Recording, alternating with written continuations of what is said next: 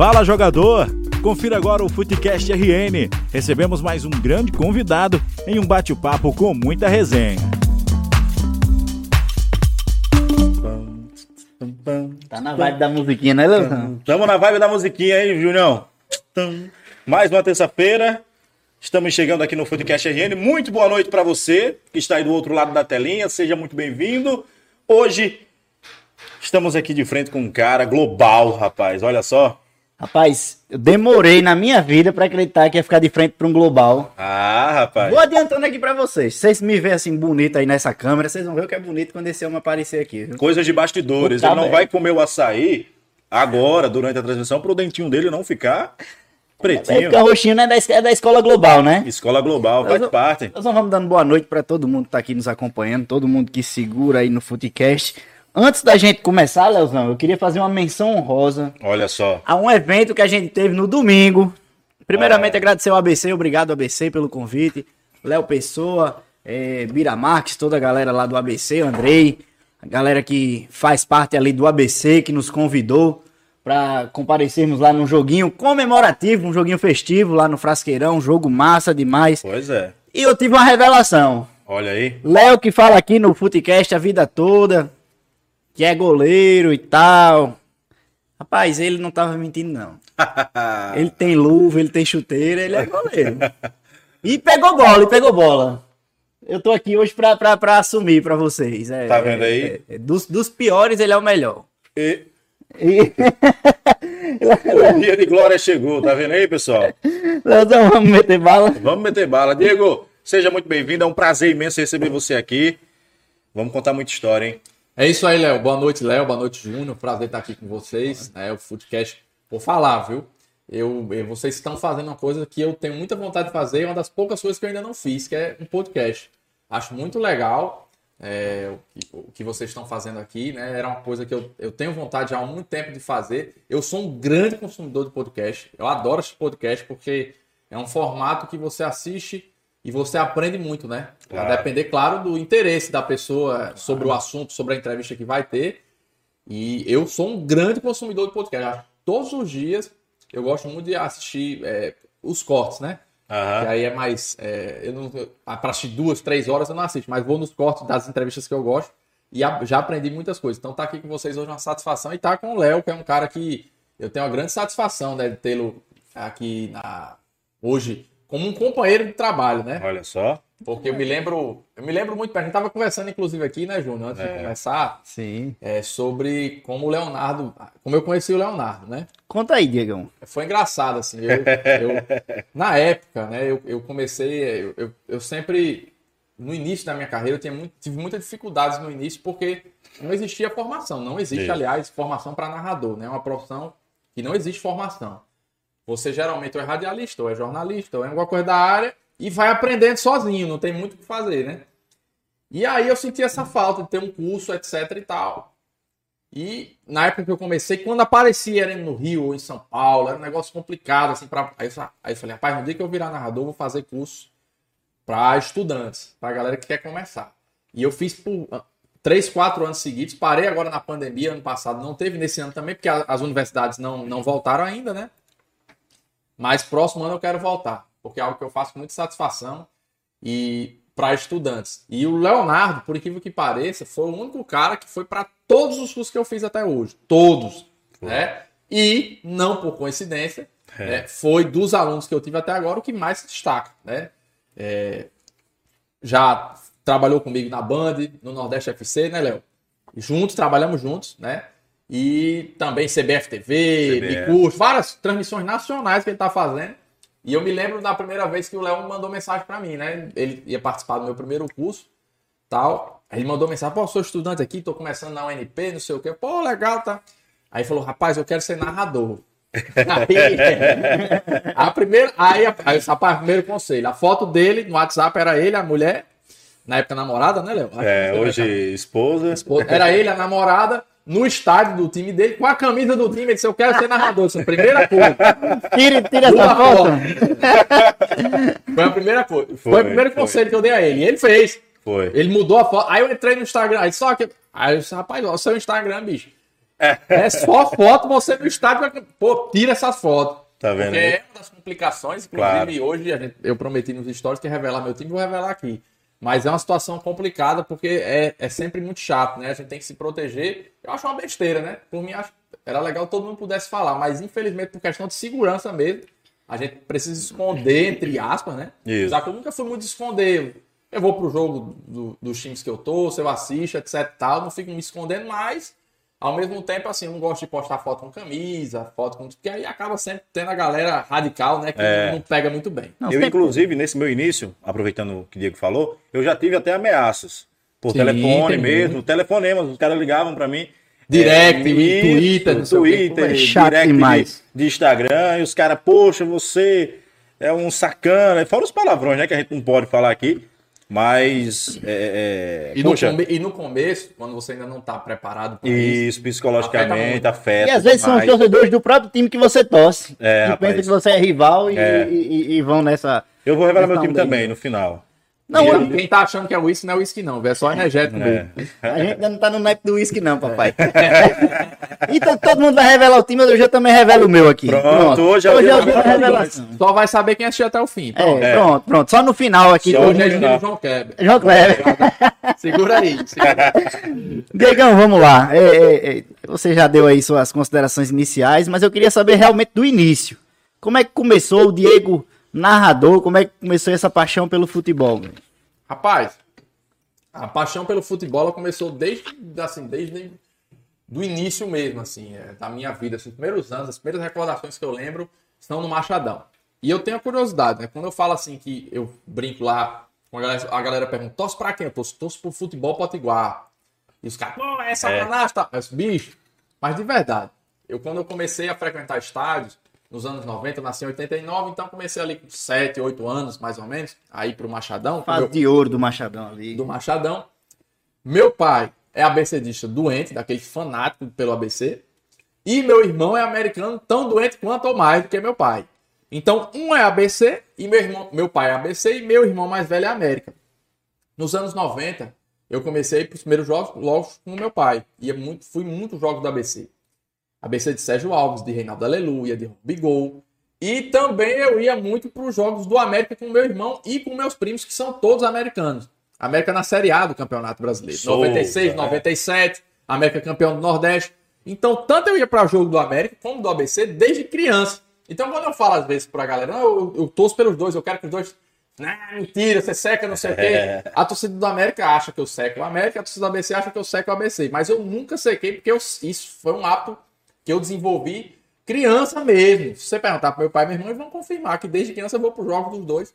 E isso foi muito bom pra mim, porque eu nunca fui radical. Assim, eu, eu, eu nunca torço contra ninguém. Não é só aqui não, mas qualquer outro jogo que eu assistia, dificil- dificilmente eu torço contra. né? Eu sempre, eu gosto que o jogo seja bom. É. Eu sou um cara que gosta de ver jogo bom. Gosta do futebol, né? É, e aí, pra chegar na narração especificamente, eu nunca pensei em ser narrador, apesar de ser apaixonado desde criança. Por exemplo, uma curiosidade minha, eu nunca fui para um bar, eu não gosto de ver jogo em bar. Por exemplo, o Flamengo vai jogar agora Flamengo e, e Palmeiras, Palmeiras, né? ali final da Libertadores, e os amigos já mandando mensagem. Eu disse, não vou, eu só assisto em casa, porque eu não consigo ver um jogo sem escutar a narração. Eu tenho, eu tenho esse problema. Aí se eu tô num bar, o cara começa a falar, eu não vou pedir pro pessoal É. não vou pra barzinho ver jogo, só assisto em casa. E sempre fui aquele cara que ia pro jogo e ficava escutando, né? E aí eu ia fazer direito até os 15 anos, que minha minha mãe trabalha no Tribunal de Justiça, meu irmão é advogado. Então era um caminho natural, né? Só que eu não, me- eu não tinha prazer naquilo. Ali eu olhava, meu irmão passou, aí foi a minha sorte, meu irmão entrou na UFRN antes de mim, ele é mais velho. E ele começou a chegar com aqueles livros grandes em casa, aqueles livros de- Radimé é. Aqueles tijolos, tijolos. Aí eu comecei a ver aqui, bicho, eu não tenho condição disso aí não, bicho, isso não é pra mim não, tô fora. Aí eu lembro demais, eu tinha 15 anos, aí eu comecei, baixei a lista de curso da FRN e comecei a olhar. Pronto, tirei logo de área. Isso é uma dica, quer escolher o seu curso? Faça com meu filho. Eu imprimi a lista. Esqueço nunca, tenho 73 cursos na FRN. Aí eu tirei a área tecnológica, risquei todo. Sempre detestei cálculo, apesar de gostar muito de dinheiro, mas cálculo não é comigo não. Aí risquei, cálculo. Biométrica também nunca tive aptidão. Aí, pô, só sobrou humanas, bicho. Aí comecei a olhar e tal, aí tipo, jornalista, meu irmão, porque eu nunca pensei nisso. Eu sempre gostei de falar, sempre, trabalho na escola, eu era o cara que apresentava, não sei o quê. Aí eu disse, rapaz, é isso. E aí eu pensei, pô, como é que eu vou fazer isso fazendo uma coisa que eu gosto? Eu falei, cara, vou trabalhar na área, na área de esportes. Nicho, subnicho. Aí eu disse, vou ser narrador. Eu admirava Galvão Bueno, não sei o que. Eu falei, pai, é isso aí que eu quero fazer, bicho. Então, assim, foi um negócio engraçado, que foi desse jeito mesmo. E quando veio o estalo, eu falei, bicho, é isso, pô. É isso que eu vou fazer. Aí eu cheguei pra minha mãe e falei, mas não vou fazer mais direito, não. E na época, direito era o segundo curso, na época do vestibular, hoje é Enem, né? É. A época era vestibular. Aí direito era o segundo curso, era medicina, e direito. Sempre foi. né? é, é. Aí, eu aí ela pensou que assim, que eu tava com medo de fazer, que não ia passar, que meu irmão tinha passado de primeira, né? Tinha aquela pressão, né, bicho? Eu disse, não, eu vou ser narrador. Meu, agora, agora, agora eu sei o que eu quero fazer, eu quero ser narrador. Aí ela disse, meu filho, mas aqui em Natal é um negócio tão complicado, bicho. né? E na época já, gente já tinha, pra quem não sabe, o pior piso do Brasil de jornalista é aqui, né? É. Paga mal. Sempre, sempre. Paga, é terrível. Aí já tinha essa fama que jornalista aqui ganhava mal, né? Disse, não, mas paga mal, não sei o que. Eu disse, não, mas você não é narrador daqui de Natal, não. Você é narrador da Globo, eu tinha 15 anos. Olha aí. E 15 não- anos. 15 anos. E eu não sabia como ia fazer, né, pra chegar lá. Mas eu já tinha esse foco com 15 anos. E a partir dali, dos 15 até os 25, foi quando eu entrei, meu, eu passei 10 anos focado em fazer isso. Inclusive, era uma, é uma, palestra, uma das palestras que eu dou muita palestra em escola, não sei o que e tal. Infelizmente parou agora por conta da pandemia, mas faço muito. Uma das minhas palestras é da- do colégio para a Olimpíada, né, que eu estrei na Olimpíada.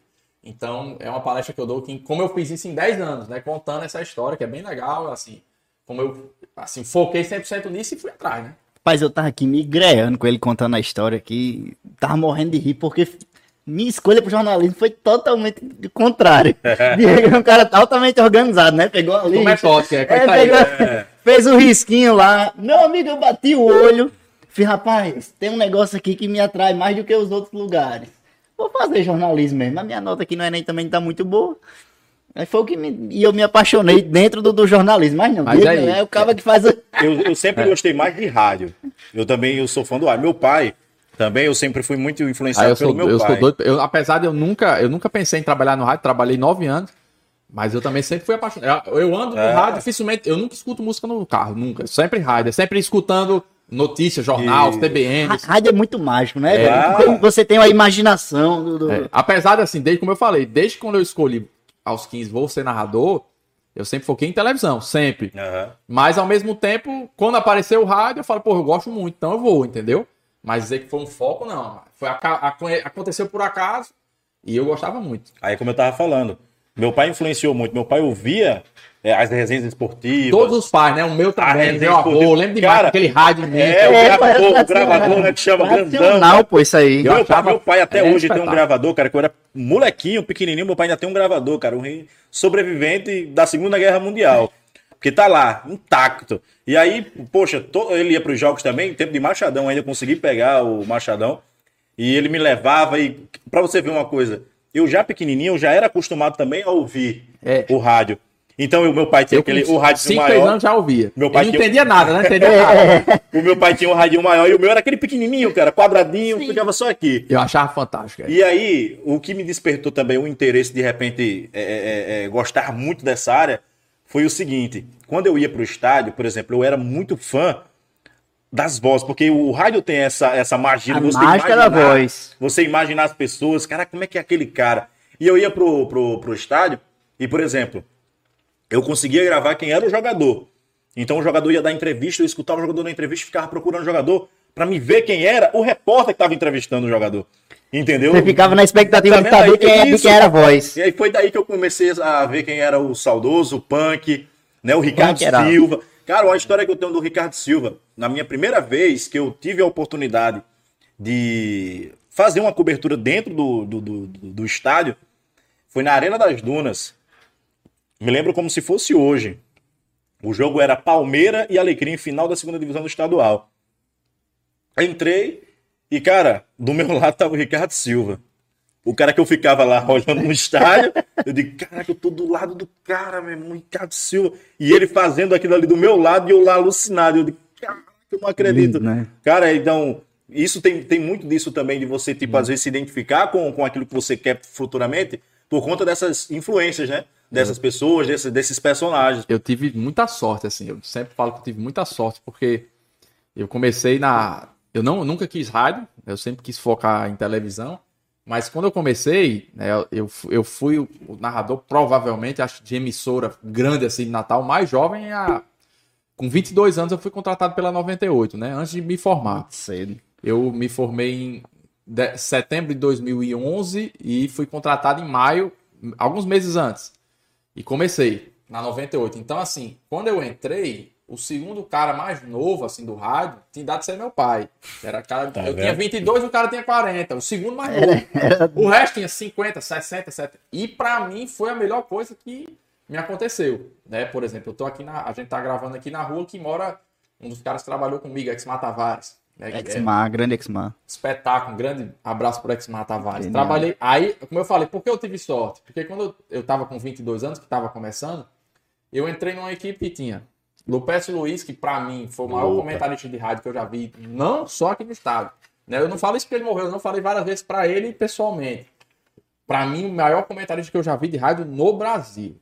Assim, eu achava ele uma, uma leitura de jogo assim Conhece muito, né? espetacular. E o que eu achava fantástico do Lupes, assim, que ele, ele sabia o qual come, é, como é que quando a gente fala assim pro narrador, né? Que eu avalio muito quem tá do meu lado, que é sempre o comentarista, é o parceiro, é o Batman e o Robin, né? Isso. Eu sempre quero ser o Batman, deixa o comentarista ser o Robin. mas, mas o que acontece? Quando você. É o grande parceiro do, do narrador é o comentarista, né? O cara que Claro, tá ali com você. Aham. E Lupes era um cara assim de uma, de uma inteligência, de uma visão assim, é fora de série, porque eu, eu sempre cito Lupes, porque ele era o cara que sabia quando falar muito e quando falar pouco. Às vezes, quando o jogo tava muito frenético, e rádio, você não- às vezes não consegue É. respirar, para quem, quem não é narrador não imagina como é a, a frequência vocal numa, e você tá, tá, tá, tá, tá, tá, tá. E às vezes eu chamava o comentarista para respirar. E quando o jogo tava muito bom, eu tá, tá, tá, tá, chamava Lupes, Lupes dava uma frase, eu ficava. Aí que eu chamava ele justamente para respirar, mas ele entendia que aquela hora não era ele falando. Esse o jogo tá quente, é o era narrador. É o narrador. Ao mesmo tempo, quando o jogo tava ruim, ele chamava e ali ele ficava um minuto, dois falando e fazia ficar interessante, porque o jogo tava ruim. Então a análise dele era fantástica. Era um cara assim, fora de série. Didi Duarte, que foi um cara que eu acompanhei como treinador na época que treinava o ABC, treinou a América, etc. Foi meu, meu amigão. tra- eh, Visitei ele agora, tá morando aposentado na Serra de São Bento. Chico Inácio, né? Inácio. Dionísio do Gringo, Garganta de Ouro. Chico Inácio é outro também, assim, que era um cara como o Leonardo falou. Chico Inácio era um cara que eu escutava desde criança mesmo. né? É.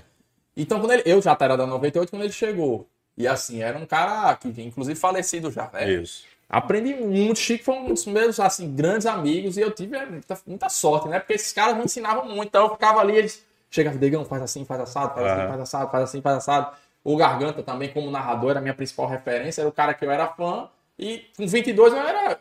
O Jorge era o primeiro narrador e eu era o segundo, entendeu? Aham. Então, assim, então eu tive essa sorte no começo de estar com os melhores caras, que dificilmente, Leonardo sabe, dificilmente o narrador começa numa emissora líder. Dificilmente. Você É. geralmente começa numa emissora de bairro. Pra ir crescendo. Hoje o pessoal tem o pessoal da Web TV, né? E Eu da- comecei da Web Rádio. Todo mundo é assim. Comecei na web rádio. Web rádio, rádio comunitária, rádio de bairro, e é assim. Todo mundo é assim. Eu fui um privilegiado, porque eu já entrei numa emissora que era, a gente chegou a bater 70, 80% de audiência. Aí. Então, assim, era uma- eu já entrei numa pressão muito grande, né? Aham. E pra mim foi muito bom, porque eu tinha esses caras que eram os, os melhores aqui do estado, e eu tava ali sentado sempre prestando atenção que eles faziam, né? E lhe abraçaram também, né? Demais. Todos eles me tratavam como se fosse assim um filho. Eu me lembro demais no velório de Chico Inácio.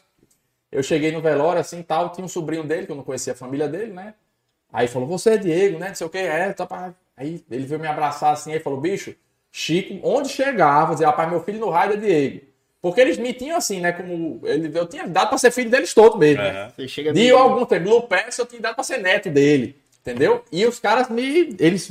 E pelo contrário, eu me lembro demais. Quando eu narrei meu primeiro jogo, a primeira pessoa que eu abracei foi o Lupes. Ele chegou, me amigo, você foi bem demais, não sei o que e tal. Eu lembro como fosse hoje disso, né? Quando eu narrei meu primeiro jogo na Olimpíada, meu primeiro jogo na Globo, a primeira pessoa que ligou pra minha mulher pra dar os parabéns foi o Lupes. Ele ligou disse, meu amigo, rapaz, eu sabia que ele narrava em televisão, não tava me escondendo o jogo. Eita, rapaz, como é que pode um negócio desse, não sei o que, tá... Então, assim, eram caras que me abraçaram, né? Então, e eles nunca tiveram essa postura de que, ah, você é o garoto aí, fica calado. Não. Aham. Pelo contrário, eles sempre, ó, bicho, presta atenção, né? Tinha, sabe? E eu sempre, quando eles falavam, Isso eu aprendi né, com os mais velhos, com meu avô. A pessoa mais velha falou, você fica calado e presta atenção no que ele tem pra falar, né? E assim eu fui aprendendo. Rapaz, você entrou já no, no mérito que eu, que, eu- que eu acho muito interessante, que é você na Globo. É, eu lembro na época, eu tava até comentando aqui nos office, na época que Diego foi pra Globo, meu amigo era um bafafá enorme. Rapaz, vamos virar um popstar. A galera, rapaz, um menino daqui da UFRN vai pra, foi pra, pra, pra esporte, pra Globo, pras Olimpíadas. Foi. Não foi pra qualquer evento não, meu amigo, foi pras Eu Olimpíadas. estrei nas Olimpíadas. Estreou, diga aí. Eu já tava lá quase dois anos, mas assim, a estreia mesmo, no ar. Algumas pessoas não sabiam que eu tava lá, mas já era contratado, mas assim, a estreia, aparecer a primeira vez foi na Olimpíada. Aí eu queria saber de você, Diego. É, é, muita gente sonha. ah, é, pronto, família é a família da gente mesmo. Quando a gente começa a fazer, fazer jornalismo, a família, ah, vai ser William Bonner. É. A família da gente, ah, vai, vai pra Globo. Rapaz, jornalismo é é uma gama enorme, mas você conseguiu, eu acho que um dos ápices do, da- do jornalista, que é você estar na maior emissora do país, no maior grupo de comunicação do país. Um dos maiores do mundo. E como é que, como é que você fez pra, pra, pra, é, como é que foi sua trajetória pra chegar lá na Globo? Você fez teste, como é que foi lá? E, e, e a Globo, velho? Conta aí como é que é, eu sou doido pra saber como é que é a Globo. Mas antes, deixa a gente falar dos nossos patrocinadores. Sim, manda um alô aí Ah. pra galera. Deixa a gente falar dos nossos Deixa, deixa eu só patrocinadores. falar, Vai. é, antes de você falar do patrocinador.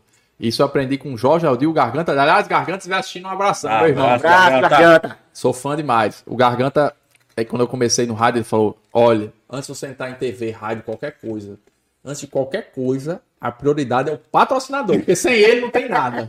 Então vai lá, Léo. Escuta aí o conselho de Diego do Garganta que ele sabe. viu? Pois é, vamos embora, galera. Vamos falar dos nossos patrocinadores aqui do nosso Footcast RN, porque sem eles, nada disso daqui estaria acontecendo, não é não, Júnior? Com certeza, meu amigo. E já a, a gente já, já. Vamos começar logo com um cabo que eu gosto bastante. Com, com um, um patrocinador que é bacana, Léo. Pois é, Que eu Felipe gosto. TV? que- Felipe TV. Léo, eu assisto o Peixão. Olha aí. Assisto filme, série, novela, Tem canais infantis. canais infantis. Meu sobrinho tava lá em casa ligado nos canais infantis. E conta aí, Léo, como é que é a Felipe TV. Pois é, galera. Você que está à procura de uma TV por assinatura com um preço acessível, você vai no primeiro link aqui da descrição, aqui do, do nosso bate-papo aqui com o Diego Dantas. Vai no primeiro link e você já vai entrar em contato com a equipe da Felipe TV. Vou te falar uma coisa, Júnior. Você vai ter todos os canais que o Júnior falou agora há pouco tempo, com mensalidades a partir de 30 reais. Mas onde é que você consegue ver uma televisão com, todos os canais, os principais canais abertos Pois é, pra, ó. pra- pra você disponíveis por 30 reais? Tá chegando o final da Libertadores aí no sabadão. Galera do Mengão, galera do Palmeiras. Pra quem gosta de aposta, eu vou já já soltar uma tip aqui pra essa final. Olha aí, olha aí. Diegão também daqui a pouco vai chegar fervendo aí. E então você que está procurando uma TV por assinatura, vai no link aqui da descri- descrição para você falar com a equipe da Felipe TV. E já que o Diego falou da tip aí da aposta, vamos falar da mamãe Bet Premium, rapaz. Essa aí eu gosto, viu, Wilson? Essa daqui tá primeiro. E olha só, a Bet Premium segue com a promoção que o Júnior gosta. Rapaz, o cara que bota 50, Ganha, 50 de volta. pois é, 100% do valor que você insere na sua, no seu primeiro cadastro. Para fácil. você, para você que ainda não tem um cadastro, também vai aqui no link da descrição, clica lá, você vai fazer todo o seu cadastro, lá com o seu e-mail, tudo bonitinho, e aí você vai inserir o seu primeiro valor. Rapaz, é fácil de jogar, Léo? Fácil demais, rapaz. O Diego vai explicar daqui a pouquinho também. A gente vai chegar nesse mundo das apostas esportivas e o Diego vai explicar. Então, corra, porque daqui a pouquinho a Bet Premium vai encerrar essa promoção. Não perca tempo. Tá chegando a final da Libertadores também. Vai ter odds aí, ó, sensacionais para você poder ganhar uma graninha extra, tá bom? É Bet Prêmio, papai, é a história. E o, e o nosso outro patrocinador, Léo? Rapaz, a Tiller Sport. Para você que tem a sua equipe aí para bater um futebol, para você que tem sua equipe aí na liga de futsal, na liga de futsal, ou até mesmo no campo, ó, vou te dar uma dica. Tiller Sports, patrocinador aqui do nosso portal. Vai também aqui na descrição, sigam as redes sociais da Tiller Sports para dar aquela moral pra galera que nos ajuda aqui a fazer acontecer o Futecast RN. Agora vamos deixar o homem falar, né, da história global, Vamos rapaz? lá, eu tô, rapaz, eu tô me coçando aqui pra saber de- dessa história da Globo. E aí, Diegão? Rapaz, aí como eu falei, né? Eu, eu com 15 anos eu defini isso aí na minha cabeça que ia pra Globo. Não foi rápido, né? Como você falou, o pessoal, você acabou de comentar aí, né, galera? Pô, o cara muito novo, tá na. Como eu falei, foi um processo de 10 anos. Eu comecei a partir do momento que eu disse que ia ser, com 15, que ia pra Globo, aos 15 anos. E aí eu fui entrar com 25, foram 10 anos. né? E como é que foi tudo isso? Como eu falei, entrei no rádio aos 22, né? E, enfim, eu, eu queria muito ir para lá, mas o que, é que eu pensava? Bicho, eu preciso primeiro ficar bom, né? Não tem como você começar a subir uma escada, começar pelo último degrau. Para mim era o último degrau, começar pelo primeiro, né? Comecei pelo rádio e tal. E aí, como eu falei, é, comecei a me preparar, comecei a me preparar e não existia curso. E como eu falei, por isso foi o motivo de eu é, lançar esses cursos para a galera que está começando, porque na minha época não tinha curso, não existia, não existia. Eu aprendi tudo só, treinando em casa, e lógico, sozinho, como eu falei, com o conselho do Garganta, do Lupécio, dessas feras, e eu ficava ali aprendendo, mas a prática foi sozinha, né? E aí, quando foi em 2013, a, o Sport TV lançou o primeiro e único concurso que eles fizeram até hoje para narradores, né? Outras emissoras já fizeram também, né? Fox, ESPN, acho que já fez, se eu não me engano. Rádio Globo do Rio sempre faz. Uhum. Galvão Bueno, inclusive, começou num concurso, na Rádio Gazeta de São Paulo. Era muito comum antigamente, mas hoje é muito difícil. Então, quando o Sport TV lançou, eu tava com dois anos de carreira, eu falei, bicho, é um concurso feito para mim, né? E eu me lembro que foi engraçado que eu já tava na rádio, e assim, os ouvintes mandando para mim. Olha aí, Diegão, saiu esse concurso, pô, achei a tua cara, não sei o que, que o pessoal sempre diz, ah, bicho, você é pra TV. Eu disse, não, é o que eu quero, tá? E aí me inscrevi, né? Fiz aquela inscrição sem nem sem nem muita pretensão, mas assim, eu só faço negócio pra ganhar. Não gosto de entrar pra. Eu, eu vou jogar. Vai dar a vida, né? Eu jogo dominó com meu filho tem 7 anos. Ele, ele, ele, ele, ganhar, ele sabe isso. Mas, é, mas, eu ensino ele isso, entendeu? Você, por mais que seja uma diversão, você não pode fazer nada claro. com Aí, nessa, eu, eu me inscrevi e tal, e não tinha noção do tamanho da seleção. Para você ter uma ideia, até hoje, essa é a maior seleção da história do Brasil para profissionais de comunicação. Eram quantas pessoas? Eu nunca esqueço esse número, 11.513 pessoas. Somente, viu? 11.513 pessoas. Porque você imagina, o Sport TV, a, o comercial do Sport TV era isso. Quer ser a nova voz do Sport TV? Se inscreva no talento. Quem não quer? Quem não, quer, não né? quer, rapaz? É. Poxa. Então, nessa, o Sport TV já fazia seleção para repórteres, um projeto chamado Passaporte Sport TV, mas para narrador foi a primeira e única vez, né? Então, quando eu entrei, comecei e tal. Eu me lembro, a primeira prova eu fiz em janeiro de 2014. E a ligação, aquela ligação mesmo assim, ei, você passou. Foi dia 15 de dezembro de 2014. Como é que é a prova? Literalmente um ano de seleção, né? E aí, quando eu comecei a entrar, que eu comecei a entender quantas pessoas estavam inscritas, né? Tipo assim, começou com 11.300, a primeira fase caiu 3 mil, foi para 8, aí daqui a pouco caiu para 5 mil, daqui a pouco para 3 mil, dos 3 mil e tantos caiu para 130, que foi já para parte mais prática, depois 16, dos 16 ficaram 10, dos 10 saíram 2 e, enfim, foram contratados 8 aqui é, do, dos, dos 11.500 que começaram. Uma, média aí de mil, quase 1.500 pessoas por cada vaga, né? Caramba, bicho. Aí, assim, você imaginar qual, qual. A pessoa pergunta muito: qual, qual a seleção, qual a prova que vocês fizeram? Isso. Rapaz, é mais fácil falar a prova que eu não fiz, né? Se, provas teóricas, português, conhecimentos gerais, inglês, Aí, teste psicológico eu devo ter feito uns 5, do tipo, todo tipo que você imaginar. Pra, né, os caras enfim. É quase uma prova pra NASA, é, bicho. Pra NASA, é. Aí, teste de reflexo, teste de narração, teste de vídeo, teste de voz. Não, dinâmica de grupo, redação, coisa do tipo. E assim, você imaginar de prova eu fiz, né? Em um ano, um ano dá pra fazer muita prova. Certeza. Várias provas online, né? Você começava na fase online, você fazia em casa, ele era um sistema todo desenvolvido para eles, né? E depois dessa prova online, você, das várias provas online que você fazia, você começava as fases presenciais. As primeiras foram aqui na Globo Nordeste, fica ali em Olinda, é, em Pernambuco. E eu fiz, acho que duas ou três lá, acho que duas provas presenciais. E, por fim, a última foi na Globo Rio. Enfim, eu conheci o Sport TV, na Barra da Tijuca, que foi a, a, a última, né? No caso, na Barra foi só a entrevista mesmo com o diretor os dois diretores da época da o Raul Costa Júnior, que foi é considerado um dos maiores diretores de TV de todos os tempos da área de esportes, ele que fez o Sport TV chegar nesse tamanho que tem hoje. E o Mário Jorge Guimarães, que era o diretor de eventos, que no caso era como fosse nosso chefe, ah. né?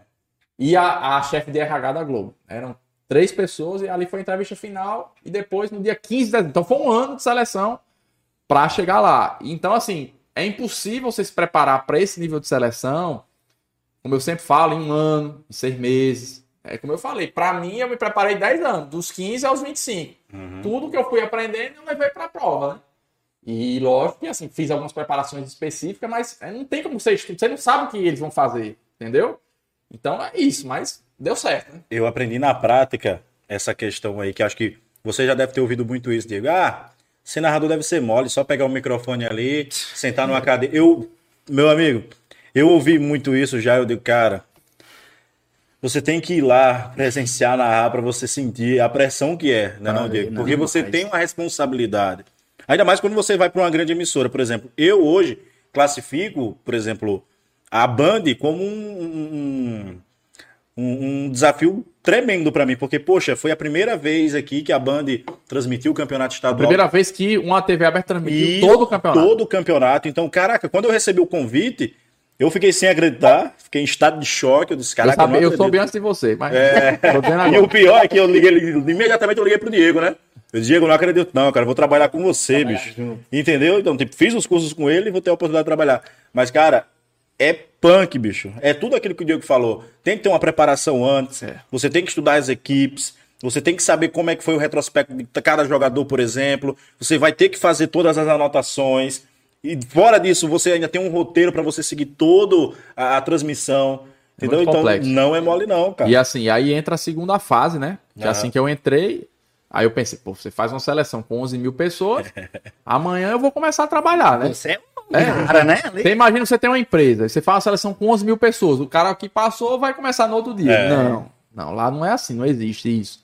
Né? Eles, depois disso tudo, aí eu comecei o treinamento. Né? Quando eu cheguei lá, felizão, tal, assinei o contrato, pronto, agora vocês vão começar a treinar. Ah, Antes de entrar no ar, eu fiquei um ano e seis meses só treinando. O que você, desde que você treinou o quê? Eu, só de piloto eu gravei 50. Todas as modalidades possíveis e imagináveis. E aí foi legal esse treinamento, porque eu tive a chance de conhecer os caras que eu sempre assistia né, na televisão. Luiz Roberto, eh, Léo Batista. Poxa, Léo Batista. Todos, Só essa galerinha fraca, né? todos os maiores do Brasil da nossa área eu conheci nesse treinamento de um ano e meio. E assim, chegou uma hora que a gente já tinha feito tanto treinamento que eles mesmo chegavam, rapaz, vocês querem com quem? E era desse jeito. E aí, todo mundo, assim, um dos mais pedidos era o Luiz Roberto, que eu, eu tive o privilégio de conhecer, né? E assistir uma palestra dele, assim, só pra gente mesmo, só pra nossa turma, lá na- no Jardim Botânico, onde fica a sede do jornalismo, Lopes Quintas. Aham. E com Galvão Bueno, eu não conheci ele lá, eu conheci ele aqui em Natal, né? Uma história também engraçada. História engraçada. Eu conheci o Galvão Bueno. Então, assim, foi realmente fantástico. E, e- eu me lembro, assim, do primeiro dia, né? É como você falou, assim, bicho, porque quando você sonha muito negócio, 10 anos sonhando com o negócio, quando acontece, parece que, assim, não- tá acontecendo, né? Aí esse primeiro dia, assim, da Globo foi engraçado. Foi, foi que eu... Que eu a gente chegou lá, tal, primeiro dia, aquele glamour, aquele negócio, você chegar lá, bicho. Aí começa na recepção, né? Sentei na recepção. Aí eu sempre cheguei cedo, né? Aprendi isso com meu avô, né? Que se furar os quatro pneus, ainda chego na hora. Então eu cheguei lá, era, sei lá, 8 horas, 7 horas, eu tava sentado lá esperando, né? Já usava o blazerzinho, que tá todo Já mundo aqui falando que o blazerzinho. É, já usava o blazer. O blazer cansado, tava de blazer. Tava de blazer.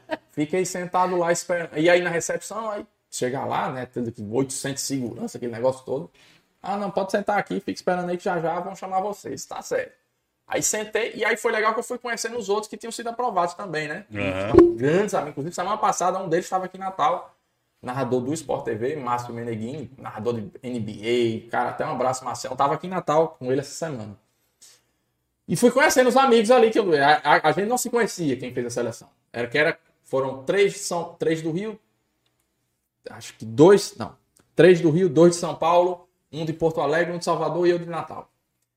E aí, a gente se conheceu ali na recepção, conversando, aí a gente conversando aqui, aí vem Chico Pinheiro, aí vem aquela do esporte, rapaz. Aí, isso, ó, é, eu sei que começou os caras do Fantástico, do Globo Esporte, bom dia, bom dia, vai.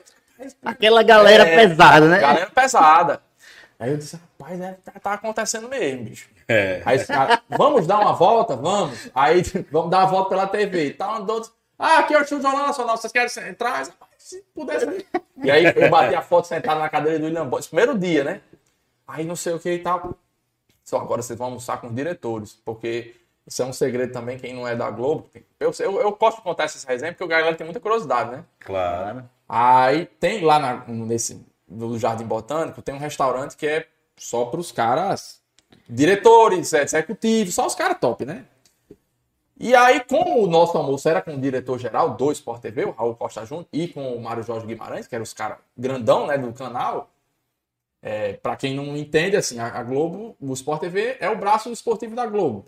Então é a mesma coisa, né? E é tudo uma coisa só, né? Uhum. Inclusive eles funcionam tudo junto, tá? A produção é a mesma, a equipe é a mesma. E eram os diretores gerais do Sport TV, então eram os caras grandes, né, do canal. E aí a gente foi para esse tal restaurante que só ia os diretores. Logicamente, funcionário dificilmente vai lá, mas como era o almoço com os diretores, a gente foi no primeiro dia, eu dei essa sorte. Tem gente que trabalha lá há 20 anos, nunca e foi. Nunca vai. Nunca foi. É, aí, eu, eu dei a sorte, né? Como eu falei. Aí a gente chegou. Não, o almoço com os caras lá em cima, no restaurante, que não tem nem preço no cardápio. Você escolhe e tal. E acabou. Aí a gente sentou na mesa. E eu disse, que negócio.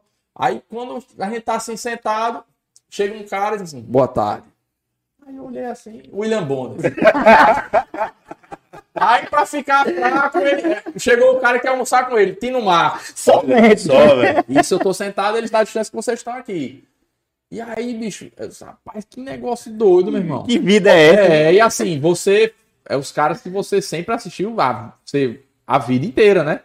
Mas assim, e, e, isso é muito bom para humanizar a televisão. Porque você vê que assim, um cara, gente boa, normal, senta aqui, conversa, dá boa tarde, boa noite, como a gente também, entendeu? Uhum. E, você, e você vê que assim, o ambiente da televisão é muito legal, assim, lógico, tem um estrelismo um dia um ou outro, uhum. mas assim, essa, essa galera que eu tô falando são todas pessoas que me surpreenderam muito positivamente. Como eu falei, o William Bond não foi a gente que foi falar, porque assim, a gente foi instruído também assim, ó, o pessoal aqui é ambiente de trabalho.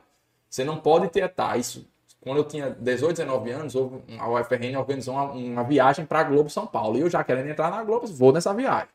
Para conhecer os estúdios, tal, tal. E a primeira orientação, quando você chegar lá como visitante, ele sempre fala, ó, não aborde as pessoas para pedir foto. Por quê? Não é por nada, não. Não é porque os caras são estrelas, não. É porque o cara tá trabalhando. Você imagina o cara tá lá na correria, você, ei, bata uma foto. É, é o uhum. trabalho deles, né? E aí a gente, eu já sabia disso, eu não falava com ninguém. Se o cara falasse, eu respondia, né? Ficava ali na minha para não incomodar, né? E ele que veio falar conosco. Né? E o William Barra, a gente tem aquela imagem, aquele cara, bicho, ele veio, boa tarde, olhou assim o crachá, ah, vocês estão uma turma nova, você quer dar narração. Ah, pô, que legal, não sei o quê. Assim, foi 30 segundos de papo, mas você vê que ele que veio, simpatia, humildade, Tino Marco. Então, assim, esses caras gigantes, né? Uhum. Mas de uma humildade, assim... Humaniza, né? É, é, isso é muito bom, porque você vê, pô, não sou ninguém e, e tô entrando agora, esse cara que é gigante tá sendo humilde, eu tenho que ser 10 vezes mais humilde que ele, ah, né? Então isso é muito bom para quem tá começando. Isso. E eu acho que passa até um filme, né, Diego? Porque, Sim. por exemplo, você já tinha é, programado na sua vida que você, não, quero ser narrador, quero ir pra Globo. E quando você tá ali, eu acho que você começa a pensar, caraca, é, aquilo que eu falei há 10, 15 anos atrás, agora tá se realizando, tô, na, tô no meio, tô convivendo com os caras, né? Não? Demais, demais, e... bicho, é... Foi demais. E a estreia, Diegão? Você começou na, nas Olimpíadas, somente, né? É. Evento fraco. Rapaz, eu e, acho que é nenhum narrador, narrador de televisão do Brasil começou, eu e minha turma, né? Acho que ninguém, ninguém começou estreando nas Olimpíadas. Acho que eu não conheço, talvez, outra história semelhante, né? e por coincidência, as Olimpíadas do Rio. Nossas, né? Do Rio, do Rio de Janeiro. Essa, é, a gente, depois de, um, depois de seis meses, mais ou menos, de treinamento, Ninguém aguentava mais, né, bicho? Assim, a gente querendo estrear, é, né? E fica ansioso, é, né? Porque locutor gosta de falar, meu irmão. Você fica logo, é, puxa, eu tô pra, pronto é, já. É, pra, pra vocês terem uma ideia, o apelido, vou contar já já a história do Galvão Bueno pra vocês, né? O Galvão Bueno, o apelido que o Ayrton Senna chamava ele era papagaio, porque locutor fala muito. E a gente, pô, doido pra estrear aquele negócio. E aí eu disse, rapaz, seis meses aqui, nada, nem jogo. Nossa, rapaz, a gente fala, bicho, bota uma série Bzinha, assim, ninguém vai ver. Aqueles jogos assim, sábado, meia-noite. Campeonato Carioca, segunda divisão aí. Pronto, a não pode botar. A gente quer fazer. Não, vocês não estão prontos ainda não. Tem calma, vai chegar a hora. E vai chegar a hora, e vai chegar a hora. Seis meses, um ano. Esse rapaz, não. Esses caras vão estar indo pra fora, a gente não vai ver nada aqui, não. E a família e os amigos que sabiam, né? Pressionando. Todo mundo Rapaz, se tu não entrou na Globo, quando é que eu vou livre, né? É. Na resenha, né? Com ela. Aí disse, não, tá, vai chegar, a hora vai chegar. E aí a gente chama, chega lá no Rio, para um dos treinamentos, a gente ia frequentemente ao Rio, né? Tanto a gente fazia o treinamento aqui em Natal, mas a gente cansava de viajar. Eu devo ter viajado para o Rio nesse treinamento um ano e meio, sei lá, uns 30 vezes, é, direto, direto, a gente ia para lá. Quando chegar, chegou uma vez, o, esse diretor, Mário Jorge, chamou a gente na sala dele. Aí, aquele jeitão dele, bem engraçado. Só, seguinte aí, vocês estão vendo aí, Vocês estão sabendo? E, para quem não sabe, essa cobertura de 2016 foi a maior da história de qualquer TV do planeta Terra. Nenhuma TV do planeta Terra fez uma cobertura com 16 canais. A BBC, salvo engano, em 2012, fez em Londres, a Olimpíada, né? Fez com 24 canais, mas hum, é, só com imagem.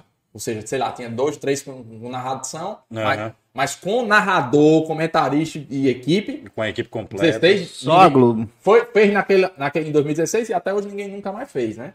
Porque é loucura. 16 canais é como se você tivesse 16 TVs ao vivo, ao mesmo tempo. É um negócio de doido São mesmo. 16 equipes pra fazer um negócio Equipe top. completa, né? Ba- Ainda mais padrão Globo, né? Padrão Globo, que é um padrão de altíssima qualidade. Aí, fala, aí ele pegou assim, ó, vocês vão, vão começar aí e tal, são 16 canais, estão sabendo aí, e acho que gente vai precisar de vocês. Vai parar aí que eu tô vendo se bota vocês nas Olimpíadas. Então fica Caraca, imagina só. Então a gente. Aí vocês assim, bicho, vocês narraram o que nesse período? Porque se passaram um ano e meio só narrando treinamentos, né? Materiais que ninguém nunca viu. Eu tenho alguns DVDs dessa época e tal, mas assim, você imaginar, bicho. Acho que a gente só não narrei biloca, mas o resto, a aqui, sabe aquele do gelo? Eu dou valor demais vassourinha, joguinho da vassourinha, vassourinha. Eu fiz Fico piloto, tenso, eu fiz- rapaz. Eu fiz piloto disso. Você imagina vôlei, basquete, natação, atletismo, não sei o que, tarará. Aí, enfim, confirmaram, né? Ó, vocês vão fazer a Olimpíada, né? E aí, pronto, agora eu vou estrear. Aí você já vai pensando, a Olimpíada, pô, sei lá, um futebol, um vôlei, um basquete, uma natação, não sei o que. Aí aquela alegria, não sei o que. Aí depois eu comecei a botar o pé no chão, né? Pensando, Aham. Isso aí é pra Luiz Carlos Júnior, Wilton Leite, Aham. os caras que são Luiz grandão. Roberto, Os né? grandões, né? Os, os aqui vão der. Você fala, acho que vou pegar um negócio mais. Aí chega a escala dos canais. Essa história é muito boa. aí, Negão, você vai ficar com o canal Sport TV 16 na época. Sport TV 16, que, modesta à parte, você tinha os três canais Sport TV 1, 2 e 3, que eram os principais esportes. Brasil vai jogar. Sport TV 1, 2 e 3. Aham. E o Zen Bolt, na época, no auge, vai correr. 1, 2 e 3. Um, dois e três. Né? Michael Phelps, 1, 2 e 3. No caso, os principais esportes com os principais ali, narradores, né, eram iam- dois e três, logo. Aham. O Sport TV 4 era o canal do noticiário, que tinha os jornais. E do, do Sport TV 5 ao 16 eram, os, eram os, os outros esportes. Aham. Um canal de aquáticos, um canal... E eu ia ficar no 16, eu, beleza. Aí qual esporte, quais os, esportes 16? Esgrima, levantamento de peso e ciclismo. Aí, aí e assim, modesta parte, como eu disse a você, dos, do 5 ao 16, o nosso, em vários dias, foi o canal de maior audiência entre esses canais específicos. O 16. Por quê? Olha só como é fantástico, como as coisas são, né? O que acontecia? Esportes como vôlei, atletismo, natação, etc., o telespectador é mais habituado a assistir. Claro, isso é- Vez ou outra tá passando o campeonato. É. É. Superliga passa toda semana, vários jogos. Isso. Basquete passa todo jogo. Natação, mundial, não sei o que, a gente assiste. Mas esgrima, levantamento de peso, que são esportes extremamente plásticos, visuais, TV é imagem, por isso que eu não comi o açaí que você me ofereceu. TV é imagem. Então o que aconteceu?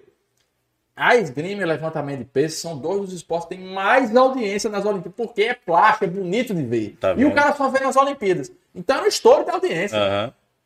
E aí eu disse, rapaz, tá certo. Eu comecei a, a estudar, né? Eu disse, ah, bom, vou fazer esses três, tá beleza. E comecei a estudar. Mas eu sou também meio doente, né? E comecei. Rapaz, se você me perguntasse na época, lógico, hoje eu não sei, né? Faz, muito, faz algum, tem alguns anos aí, mas eu sabia o peso da, da espada, do que era ela feita, a história. Então, assim, são elementos que eu aprendi no treinamento e aprendi ao longo da vida que o cara se interessa às vezes mais do que com o que está acontecendo. E vão agregar na transmissão, né? Por exemplo, na esgrima, o, o, o, o juiz, por exemplo, dá os comandos todos em francês. Sim. É, às vezes é um detalhe que o narrador não repara, né? Mas os, os comandos são todos em francês. Por quê? Porque ele acha bonito? Não. Porque as regras da esgrima, por exemplo, foram criadas na França. Então, tradicionalmente, como do judô, né? Que foi criada lá, os comandos estão em francês. Então, eu soltava essas curiosidades, tal, tal, tal. Inclusive, foi isso um dos motivos, assim, que eu recebia muita mensagem da galera. Pô, que massa, bicho. E- Aí, e eu lembro demais da ligação do Lupes, é, saudoso Lupes, falando isso, né? Disse, Meu irmão, tu tu manja tudo de esgrima. Disse, Não, pô, eu estudei pra isso, entendeu? Me preparei. Não foi um negócio que me jogaram lá e... Mas eu me preparei pra esses três. Aí chega nas Olimpíadas, Aí, e é dessa maneira mesmo, tá? A Olimpíada, assim, com, esse tipo de, com, com essa quantidade de canais, o que acontecia? Você ficava quatro horas no ar, narrando quatro horas, descansava, 3, 4, voltava mais 4. Então, em geral, você narrava 8 horas por dia, 16 dias seguidos. Narrando. 15 dias seguidos, narrando. Pra quem narrou, Leonardo narra jogo, um jogo de duas horas, sabe? o É. que- Então você imagina você fazer 8 horas por dia por 15 dias seguidos. É. Era um negócio de doido. Aí o que acontecia? Não- não- você não tinha tempo como estudar para todos os eventos. Eu me preparei para essas três modalidades.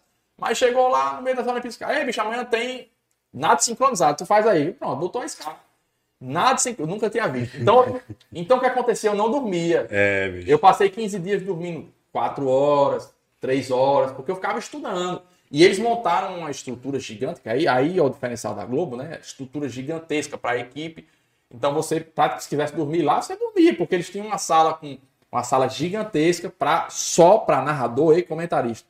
Um computador, toda estrutura. Então acabava a transmissão, você estava no computador. Então aquelas 4 horas que seriam de descanso, eu ficava Eu estudando tava estudando mais. o próximo. Aí eu fiz ainda é, pentátulo moderno. Fiz ainda. Pai, foi tanta coisa. Acho que foram sete, foram sete esportes que eu fiz.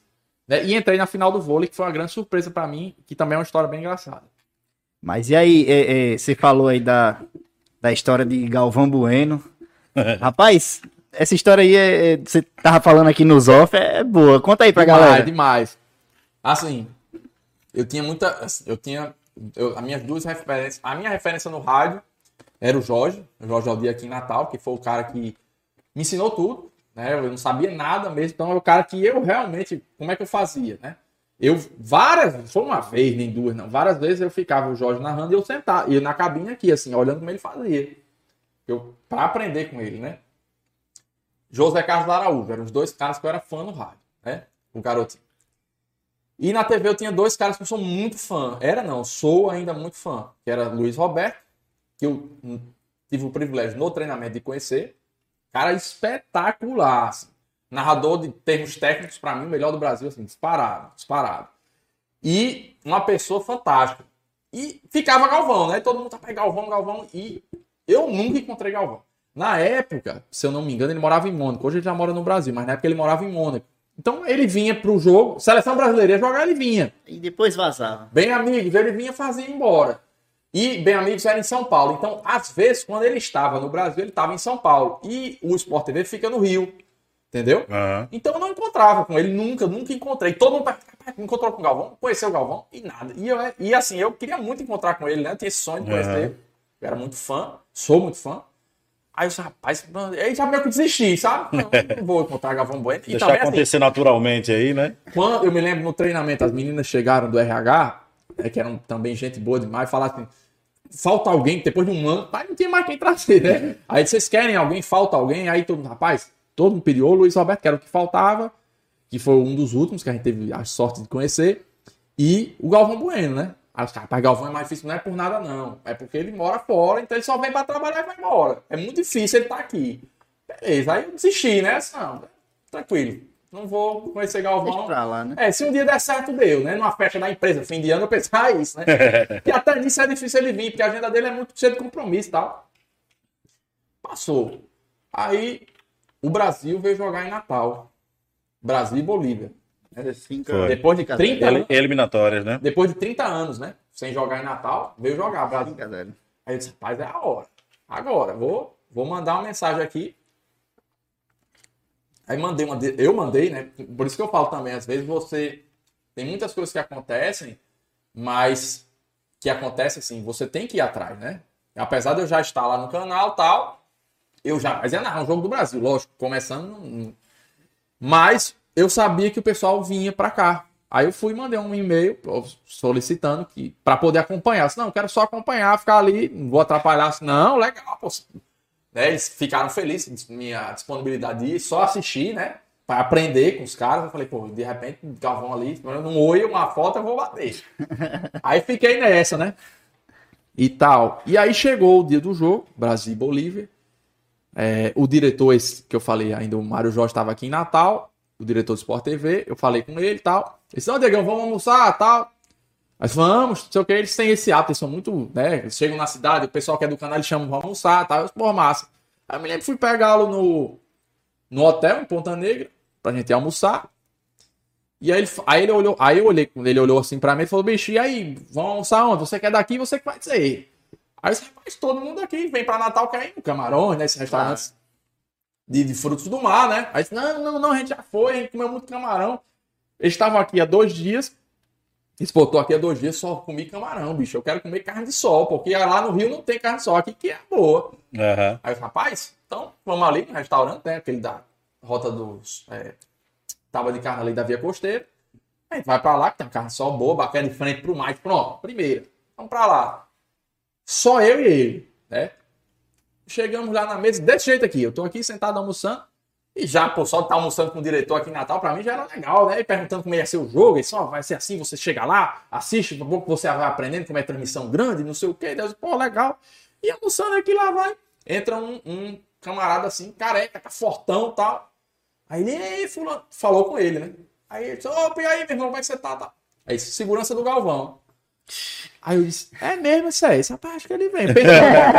Aí fingindo que, é mesmo, é legal. Tem uma naturalidade Tá ali. nós ficamos, sabe, conheço, acho que eu já vi ele algumas vezes aí. Aí, aí, não, porque o que acontece? Quando é uma figura assim muito grande, né? Eles têm esse cuidado assim, não é por nada, é porque é uma figura pública, né? Então, Claro, claro. ele vai ver se o ambiente tá legal, se dá pro cara. E aí era o motorista, se não me engano, segurança, alguma coisa desse sentido. E o cara desceu, tava eu falar com ele, tá, voltou. Rapaz, será que. E ainda sem acreditar que ele vinha, né? Porque a gente não marcou. Por que que pareça, não foi marcado. Eu, eu levei esse diretor lá porque ele queria comer carne de sol. Pronto. E eu não sabia que eu jamais sabia que o Galvão Bueno ia pra esse. Foi uma coincidência assim grande. Galvão Bueno entra. E eu não sabia também, depois na biografia eu descobri que esse diretor que estava almoçando aqui comigo aqui em Natal, ele era um dos melhores amigos do Galvão. Inclusive o Galvão Bueno botou uma foto essa- esse fim de semana almoçando com ele. Eles são muito ami- amigão assim de passar Natal junto. Eu não sabia, não imaginava. Meu, tá vendo? cara? Quando o Galvão Bueno olha pra ele, pro Mário Jorge, Maroca, não sei o que, tá. Aí o rapaz. Chegou a hora. Aí ele, Vamos aqui sentar com a gente, não sei o quê. Aí o Mário, o Mário falou: Não, tô acabando aqui o almoço, vou. Aí eu disse: Não, não tem pressa não, fique tranquilo. Tô tranquilo, tá tranquilo, sou eu. Aí, aí tá. E ali naquela expectativa, né, pra ir sentar na mesa do cara, e ia comer apressado. Pra, não, vamos, já tô aqui, já acabei. Já ir. Aí vai pra cá, vai pra lá. A gente acabou de almoçar, disse, pô, vamos sentar ali pra você conhecer o cara. Aí, disse, não, vamos, se você quiser ir também. Aí, Aí, bicho, eu sei que na mesa tava Galvão Bueno, Arnaldo César Coelho com a esposa, ele veio com a esposa, Arnaldo César, Lédio Carmona, é, agora vou esquecer alguém, Jorge Guilherme, que hoje é diretor do Sport TV, era da Globo Recife, Júnior, Júnior, Porra, maestro. Maestro Júnior, Não, isso que vocês disseram, vocês disseram, precisa nem dizer o resto, mas Isso que eu já fiquei rede. nervoso já. Pô, Aí, sentei. Me lembro demais, assim. aí, como eu falo, surreal, né, bicho? Mas eu passei mais de ano querendo encontrar. Eu fui 30 vezes ao Rio, É. nunca não cheguei nem perto de ver. E eu conheci o cara em Natal. Sem marcar, a gente não sabia que ele ia. Nem, nem o Mário Jorge, que é amigo dele, sabia Não que ele ia pra. E A gente foi nesse restaurante porque eu indiquei, né? Ele perguntou, onde é que com carne de sol? Que eu, disse, "Ô, lá tem, tem uma carne de sol legal, vamos. E por coincidência, cheguei lá, tava com... E eu vou explicar porque ele foi nesse restaurante também. Aí eu fui chegando na mesa, aí o Maroca olha assim pra eles. Ó, isso aqui é o Diego aqui, nosso narrador, tá começando aí e tal. Daqui de Natal, tal, não sei o quê. Aí o Galvão Bueno olhou assim pra mim e disse: Aprenda uma coisa, não faça igual Arnaldo. 30 anos trabalhando. Primeira coisa que ele me disse. 30. E o Arnaldo César com a mulher dele. 30 anos que trabalha comigo, não fala inglês. Chega nos cantos, fala inglês. Quer ser narrador? Estuda inglês. Pra aprender, não sei o quê, não sei o quê. Ah, E aí, Pega essa aí. Aí sentei na mesa e toma. E é engraçado, e o mais legal quando você conhece esses caras é ver que ele é exatamente como ele é no ar. Como é Galvão Bueno no ar. Fala pra caramba, interrompe. Ele é daquele jeito. Tanto, brincalhão ali. Fala que quer também. tanto que o apelido dele, é, Ayrton Senna chamava ele de papagaio. Ele não, meu amigo, ele não para de falar. Ele não para. Aí ele lá vai e tal, lá vai. E brincando. E assim, agora um negócio que eu achei mais legal dele, assim, né? Porque eu achei fantástico. Pra mim foi o que eu achei mais legal dessa de conhecê-lo. Como ele foi, assim, gente boa com as pessoas que vinham abordar, né? Bicho, sem exagero nenhum, sem exagero nenhum. Acho que no almoço, assim, que ele- eles estavam ali terminando de almoçar, em 30 minutos que eu fiquei sentado na mesa, sem exagero, de 30 a 40 pessoas vieram pedir pra bater foto. inimaginável, Poxa, né, que Galvão? E ainda é normal, né? E é aquele negócio assim, do cara tá com um garfo na boca e a pessoa, "Ei, pode bater." Aí ele, desse jeito, ele largava o garfo, opa, levantava e batia fora. De uma educação assim, e no livro dele depois eu descobri que ele, quem fez ele ser desse jeito foi o Pelé. Quando ele fazia o jogo com o Pelé, Pelé era comentarista, né? Comentou um tempo, acho que 98, na Copa da França era ele. E o Pelé disse a ele, bicho, nunca nega uma foto a um fã, porque o cara às vezes é o sonho dele conhecer você. E então ele, ele é um cara que espetar com os fãs, levantava, batia foto, brincava com a galera. No E Tetra, né? Ele tava. Tetra, Eu tive, eu tive a, a chance de bater a foto com ele. E aí essa foto, inclusive, é em Natal comendo carne de sol com Galvão Bueno. E aí vocês vão perguntar, por que Galvão Bueno também foi para esse restaurante comer carne de sol? Ele me disse que tem parentes aqui no estado. Eu não sabia disso. Também não fazia Já que ideia. ninguém conhece isso. Ele tem parentes aqui e que sempre que ele vinha, nos, que, que encontrava com esses parentes, comia carne de sol. Então ele veio com a vontade de comer carne de sol porque ele tem parentes aqui. Alguma raiz dele, por par de pai ou de mãe, é daqui do estado. Eu não ia dizer não, mas sou eu, sabe? Eu não ia dizer não, né? Parece. É, amigo. é- Ele, ele tem, ele tem parentes aqui. E foi, foi muito legal, bicho. Ele foi. É uma experiência fantástica. Você É. almoçar, Como eu disse, eu preferi. ideia com o Eu, eu fiquei calado, né? Fiquei na minha ali, porque eu não tava só no meio dos caras grandão, né? Então eu Aham. fiquei na- só sentado olhando. Mas ele foi extremamente educado, muito. Foi muito legal. Você né? se sente no céu, bicho, quando você conhece assim uma, Imagina aí, uma pô. personalidade que você, por exemplo, coloca na sua cabeça, poxa, acho que eu nunca vou ter essa oportunidade de poder conhecer esse cara. Eu vivi isso, não foi conhecendo ninguém do segmento esportivo, foi o Falcão. Falcão. A gente- Tem uma foto com o Falcão, pô. Cara- Eu, eu boto todo no aniversário dele, eu boto parabéns pro meu amigão. Marco Falcão. Eu joguei com ele, né? Tava lá, Diego E também. eu, eu, eu não jogo bola, né? Diego até me deu um expor, rapaz, depois, poxa, bicho, não fez uma foto minha, pô. Pô. Eu tava, tava lá. Não, e pra você ver, nesse dia quando eu falei com, acho que foi com o Aleph, cara, até um abraço pro Aleph Aleph, acaba bom. Rapaz, falei com o Aleph, Aleph, caraca, tinha começado com o portal, ó. Pouco tempo que o portal tava perambulando por aqui. Não, eu tenho um portal de esporte, né, que faz coberturas aí de, de eventos esportivos. A gente poderia ir lá e tal, fazer uma cobertura fotográfica e tudo mais. Ele, claro, pô. Imagina só, eu começando, tendo a oportunidade de ir para um evento que o Falcão ia estar maior da história no, desse mundo todo na- no futsal. Eu fiquei como? Eu digo, cara, que eu não acredito. E eu, eu produzi aquele evento e eu cheguei, pra, foi o dia que eu lhe conheci. Foi, Eu cheguei pra, pra, pra Leozão e fiz, rapaz, conheço seu trabalho. foi. Que eu já acompanhava, né? Eu era seu fã mais que Falcão. Aí. se você sabe. Mas ele falou isso mesmo. Falei isso mesmo, foi Ele eu falou pra mim, ele ficou todo. Caraca, Fiquei, bicho, eu não caramba, eu acredito, não, conheço bicho. você, pô. Então, per- então, per- o CH tá perguntando É, se eu rapaz, paguei CH. a conta. Não. Você é danado. Detalhe, eles racharam a conta, cada um pagou sua Tá, parte. né? É. Ei, vamos Vai. falar, já que ele puxou aqui. Vou Vai. terminar, Leozão. Não, aí, aqui, poxa, tava lá na- nessa história pra concluir do Falcão. Não, Falcão é gente boa também. Aí, Muito simples, né? Um cara isso, legal. pô, aí, Demais. E é um gênio, né? rolando o evento, né? é um Diego? gênio. Aí eu fui pra fotografar. E nisso, Da aí, bola, né? Lógico. o irmão dele pegou e chegou. O irmão do Falcão. Olha, aqui é meu cartão. Você tá fazendo as fotos do evento? Sim. Vamos aqui comigo? Aí eu, caraca, o irmão do Falcão. E eu nem sabia que era o E parece com ele. Isso, Parece, eu depois. parece Cara, que esse bicho Quando parece entrou, quando entrou o irmão dele na sala, todo mundo correu pra bater É. foto pensando que É, era ele. é, pô. E eu disse, caraca, esse bicho parece muito com o Falcão. Aí disse, ele- no caminho, né? Eu sou o irmão do Falcão, tô te levando lá pra sala, onde ele vai fazer as fotos com o pessoal. Você pode passar uma foto? É. Pra você fazer as fotos, eu. Claro. Caraca, eu lá na sala, pô, todo mundo na fila. Eu fiquei lá e eu lá dentro da sala, eu digo, não acredito nisso. Ô, Léo, eu fiquei naquela sala, pô, eu lembro de tu lá. Eu fiquei, olha só, é, é contos, né? Eu fiquei com o Thiago César, Foi da. Universidade do Esporte. A gente ficou conversando sobre a separação de Marina Rui Barbosa enquanto esperava Falcão. Foi. Você tava lá. Aí, meu irmão, quando o Falcão entrou. Sabe aquela coisa? Parece que tá acontecendo alguma coisa, por exemplo. O tempo tá vindo- para, é, né, bicho? É engraçado. Entra como se fosse uma sente. entidade, né, Você olha assim, você. É, Quando o é um Falcão tá- tava chegando, parece que tava passando um furacão ali. É, pô. Umas portas se abrindo e você. Ih, caraca, tá um negócio estranho aqui. Quando o cara entrou. "Meu uma luz, né? Um negócio. Poxa, aí quando a gente foi pra quadra, eu lá, né, fazendo as fotos e vi uma bola assim, bem pertinho, cara. Eles segurou na grada e, pô, e aí, cara, apertou minha mão. Eu vida, pô. Zerei total. Ele é Sem um contar que pude tirar foto com ele também lá, pô. Pô, sensacional Ele aquilo veio ali. drible dele, sensacional. Poxa, Tá no meu privilégio, né? Tá no meu currículo. Ele tem no currículo. Não, o Cabo almoçou com, com o Galvão Bueno e levou um drible de Falcão. E eu nunca frente. joguei bola na vida. né? Olha aí. Bora cha- chamar, jogar com Falcão, esse quem joga sou eu. Ei, vamos dar uma passadinha aqui rapidinho no, no YouTube, vamos lá. Carlos Henrique tá aqui, um abraço, Carlos. Henrique. Luiz, CHDC, eu vou falar qual é o time que eu torço, nem preciso, né, é, é, velho? todo mundo sabe, cara. Luiz Gustavo Ribeiro, um cheiro, Gugu, meu amigo.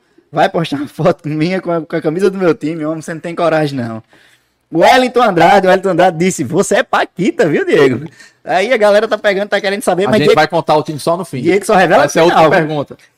Conceição Jaziel, um abraço. Janderson Flaubert, também tá aqui dizendo que o pai de Léo é ABC. Kátia Maria, valeu, Dieguinho, sou sua fã. Solange Maria também tá aqui dando boa noite. Kelly Dantas, dizendo que tem muito orgulho do filho. É, um beijo. Manda um beijo aí Ama- especial Beijo, mamãe. mãe, Um né? beijo. Olha aí, Arthur Barbalho. Arthur Barbalho tá aqui tirando onda, viu, Diego? Disse que você deu um descanso pro Blazer hoje, né? O Blazer vai estar no curso. Vamos falar já já do curso. Carlos Henrique de novo, Matheus Brito, David Freire, também tá aqui dizendo que é o Roberto Marinho sem bigode. Rapaz, Ciro Marques. Um abraço, Cirão. Cirão sabe que eu lhe amo, né, meu amigo? Você é, é nota mil. Ciro Marques tá dizendo que, foi, que gosta quando você diz foi um tiro a queima-rosca. Diego vai contar essa história aqui Vou contar também. viu? também. Conta. Essa história do queima-rosca. Carlos Alberto tá aqui. Carlos Henrique tá cobrando o Major. Ei, Leozão, vamos botar o Major na agenda. Major, alô, o Major. Salsicha tá estourado, Salsicha. Kaline Maria. Ixi, Ciro Marques disse aqui, ó. Rapaz, eu tenho uma foto com o Diego e perguntou se você já aprendeu inglês, Diego. Já. Já? Pronto, então seguiu o conselho de Galvão. Iris Regina, boa noite, minha sogra. Um cheiro, viu? Tô aqui trabalhando aí. Um cheiro, minha sogra. Diegão, conta aí. E o velho Paulo Cabeça, meu pai também. Paulo Cabeça aqui também? Um Acho que- abração, O- Paulo. A lenda. A lenda. Diegão, conta aí essa história do queima-rosca aí, meu amigo, pelo amor Rapaz, essa história foi engraçada, né, bicho? Eu começando, eu comecei no rádio, como eu falei a você, fiquei menos de um ano como repórter, mas comecei como repórter. E aí, eu nunca quis ser repórter, apesar de achar muito legal a profissão, mas assim, eu queria ser narrador, né? Mas a vaga que tinha era pra repórter, eu eu vou, eu quero entrar, né? E eu sempre falo isso para Leonardo participou dos nossos treinamentos, na- dos cursos. Eu sempre falo isso nos cursos. Às vezes a vaga que aparece não é para o que você quer, mas você tem que entrar porque é a chance que você tem ali para você É. entrar, né? Eu comecei como repórter também. Isso. Então entrei como repórter. E aí, Série B 2011. Jogo aqui em Natal, Náutico e ABC. ABC e Náutico, não foi no Frasqueirão. Eu tava cobrindo o Náutico, né? E aí atrás do gol, aquela posição que o repórter fica ali e tal. E eu me lembro do lance como se fosse hoje. Entra um, um- um meia, Ricardo Xavier. Carequinha, assim, jogava muita bola, era reserva do. Tava na reserva, que já era veterano, mas enfim, jogava muita bola, ele entrou no segundo tempo. Aí o lance do lado esquerdo assim, Ricardo Xavier vai e tal. Faz a finta, sai de cara com o Wellington, goleiro do... Que inclusive estava no ABC, saiu agora. Aham. né? O Wellington tinha acabado de ser campeão brasileiro, ficou em 2011, depois que ele foi embora, Portugal, não sei o quê. Mas ainda estava no ABC. O Ricardo sai assim, cara a cara com o Wellington. E pá, aquele chute, pá. E, e o Garganta de Ouro na- era o narrador do jogo, né? E o Garganta é aquele ritmo frenético. É. Então, quando eu entrei no rádio, a primeira coisa que o Garganta só jamais baixe a pegada. Eu vou chamar você lá em cima, você tem que ir entrar lá em cima, porque é muito. É, é- É. é realmente assim. No rádio, o ritmo é. É- você não. Supostamente o cara não tá vendo. Supostamente. Porque às vezes você tá no estádio vendo, mas supostamente você não tá vendo. Então o ritmo, a frequência é outra. É, É no totalmente 220. diferente. Dinâmica É, diferente. a, a televisão você tem imagem, o rádio é só a sua voz, né? Então o Garganta, e principalmente o Jorge, né? Que é um cara com a voz, um negócio assim absurdo, né? Então o Garganta. Tá, tá, tá, tá, tá, tá, tá, pá, que- então, assim, a defesa, muitas vezes, é como um gol, né? O goleiro não é tão valorizado, mas pra mim, o Leonardo aqui, o nosso goleiro, né? Olha aí. A defesa é como um gol. E essa Com defesa certeza. valeu como um gol. Uma defesa espetacular. Acho que a ABC, inclusive, ganhou esse jogo. E o Garganta, defendeu o Elton, não sei o que, lá vai, parará, e fez aquele negócio. E eu vou entrar voando, né? pra não cair. Aí, bicho, quando eu entro, é isso aí, Garganta, lá vai e tal, aquele negócio. Aí, os- pá, Ricardo fez a finta tal, saiu na cara do goleiro Wellington. Um chute a queima-rosca. Ah, lá vai, lá vai. Rapaz, a galera acha, a galera acha que eu fiz de propósito. Bicho, tu imagina, eu com 22 anos, come- É, cara. conversando no rádio, você acha que eu ia falar um negócio desse de propósito? Não, Jamais, jamais, pô, jamais. jamais. A gente Tem que sai. queimar. Rapaz, É. porque foi tão rápido ele veio voando e eu entrei voando, entendeu? Tá, tá, tá, tá, sai, sai, garganta pra dar entrou pela esquerda, fez a fita, bateu, chuta, queima rosca, a bola foi pra fora. E pá! Rapaz, foi um negócio tão assim, espontâneo. Porque a nossa equipe era conhecida pela resenha, né? Acho que esse era o nosso diferencial. E o Era muita WhatsApp começando Era muito, ao áudio. era muito brincadeira. Mas eu jamais faria uma brincadeira dessa, pô. Num, num jogo, né? Ao vivo. Numa rádio líder de audiência. Jamais. né? Jamais. A gente brincava muito na transmissão, mas isso aí não é um negócio pra você fazer, né? Aí falei, pô, e saiu, né? Aí, e eu não percebi, eu não percebi. Eu tava tão nervoso, assim, que eu tava, era um dos meus primeiros jogos. Aham. Então eu, eu tava ali 100% focado tal. E só- Concentrado ali, Caiu né? essa eu nem... E passou, e ninguém falou nada. Todo mundo percebeu, assim, rapaz, acho que eu escutei, errado. esse cara não falou isso. Não, ele não é possível, não, acho que... Aí todo mundo ficou naquela, não, aí ele falou, ele, não, não, não, acho que eu escutei errado. E continuou, o Garganta, ninguém falou nada. E o Garganta vai, vai, vai. E aí vem o giro. Aí o traíra do Ed, vou mandar um abraço pro meu amigo Ed Oliveira, o galão, o galão da É, Canela. Oliveira. Galã. E aí faz o giro. A cada cinco minutos o rádio faz o giro pra galera tomar uma. Sim, sim. E ele vem com aquele giro de informação, jogo, não sei onde, tá. Aí o Garganta deu o giro. Quando deu o giro, entra o galã. Tal, tal, tal. E ele mandava os alôs, né? Porque era justamente nesse giro que a gente respirava, ele. Ó, tá aqui ligado o Leonardo, o Júnior tá ligado também, tá um abraço, tá. Aí, pô, o Leonardo. Era um cara, não lembro o nome do cara, né? O Leonardo tá aqui assistindo o jogo, escutando o jogo conosco, e disse que, não, e, que o Diego chegou pra inovar mesmo. Eu começando, né, no rádio. Chegou, que chuta, queima rosca. Foi a primeira vez. Imagina aí o cara no campo. Caraca, eu falei isso? Começa a ficar Foi a pensando. primeira vez que eu ouvi na vida que resenha. Ele achou que eu tinha falado de propósito. Que resenha, tal, tal, tal. E o Ed leu essa mensagem. Bicho, Aí começou. trend tops do Twitter. Trend- foi trend aqui na cidade. Chuta e queima Porque eu não sei se ainda tem, que eu não, eu não vejo muito mais Twitter hoje, mas antes tinha por região. O TT regional, né? Isso, Tem, É. tem isso, né? Tem, tem. o regional, né? E na época, a gente foi em primeiro lugar. Chuta, queima rosca, alguma coisa assim. Rapaz, tá vendo aí? Rapaz, porque aí começou a resenha. Aí, aí pronto, aí eu lembro de Marlio Pérez. Pô, meu amigo, eu tenho 50 anos de rádio. Rapaz, saio de casa pra ouvir essa, tirando onda, né? Não sei o que, e lá vai. Chute a queima-rosca. Aí, aí acabou o jogo, né? Era só essa resenha, resenha. Meu amigo, aí, bicho, eu chegava nos treinos, aí você queima rosca, não sei o quê. Aí, e aí, como é que foi aquele chute, não sei o quê.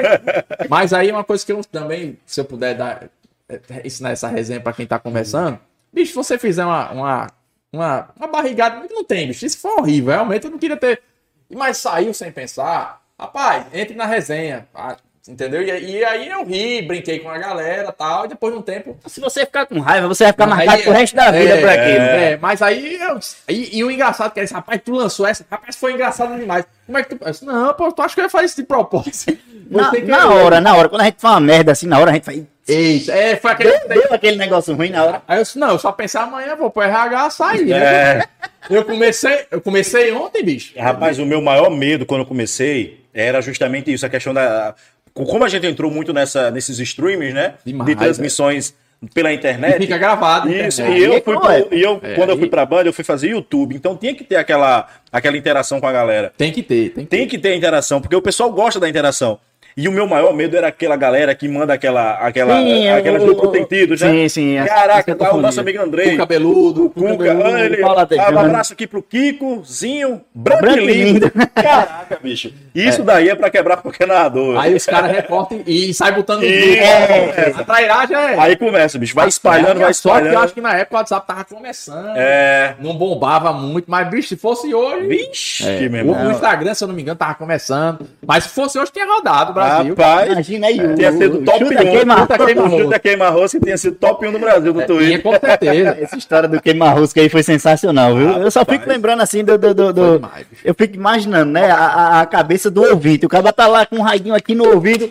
Eita, pô, chuta queima-rosca. É, e assim, o engraçado é que todo mundo que escutou, ninguém ficou naquela. Não, esse bicho não, ele não falou isso, não. Mas teve um. Aí teve um cara que mandou. uma- Aí pronto, aí acabou. É. Rapaz, a história de repórter é. O repórter sempre tem as melhores histórias, porque o cara tá ali, pô, na resenha. Já aconteceu de. Nesse, isso tudo nesse primeiro ano, né? Eu. Foi a vez que eu, eh, eu quase apanhava de um jogador. Pronto, foi nesse primeiro ano. Ricardo Oliveira, que era capitão da ABC. 2011. Tudo foi em 2011. 2011 foi a resenha. Eu já comecei daquele jeito. E foi uma história também engraçada. Só contar rápido aqui pra galera, que a galera gosta dessas resenhas. É. né, Tadinho? Rapaz, eu, eu, eu, eu- Quando eu comecei, e aí, como eu falo, eu tinha 22 anos, então assim, qual é o meu foco? Eu vou ser o cara mais sério possível. Por quê? Como os caras eram muito mais velhos, eu tinha. Eu, não, não vou ser brincalhão. Porque eu sou muito brincalhão. Mas eu eu comecei, era um cara sério, porque eu, tinha, eu precisava me impor, mas era muito jovem, não, tem que ser um cara sério para ser diferenciado, né? Então eu, eu, levava muito a sério, eu era. Como levo até hoje, só que hoje eu sou muito mais solto, né? Mas no Uhum. começo não, era tenso, era sério e tal. E aí eu- a gente foi fazer um jogo, se eu não me engano, eu não sei se foi 2011, ou foi 2012, eu não lembro bem, enfim, acho que foi 2011. E o América tava na Série C. Aham. Aí, o ABC na Série B, o América na Série C. E o jogo era no em Goianinha, né? Lembra? Nazaré não. Nazaré não, pronto. E a gente foi pra lá pro jogo, né? Tal, na rádio, na época, como repórter também. E o América subiu o jogo do acesso. Foi América e Paysandu. Se eu não me engano, foi isso o jogo. E lá em Goianinha e tal. E aí, rádio tem aquela resenha. Acaba o jogo, você vai pro pós-jogo, né? Isso. E, e quando tem acesso, aí o pós-jogo é uma hora e meia. É, um negócio vai- doido, né? E como a galera ia voltar na estrada, porque tinha Natal, Goiânia e Natal, 45 minutos, 50 minutos. Então, assim, a gente. Nós.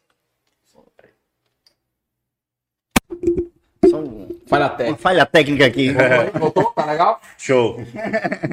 E aí, nessa de voltando pra. Aí, disse, não, vamos. Aí a- o pessoal da rádio não estica, pode ficar uma hora, uma hora e meia depois do jogo.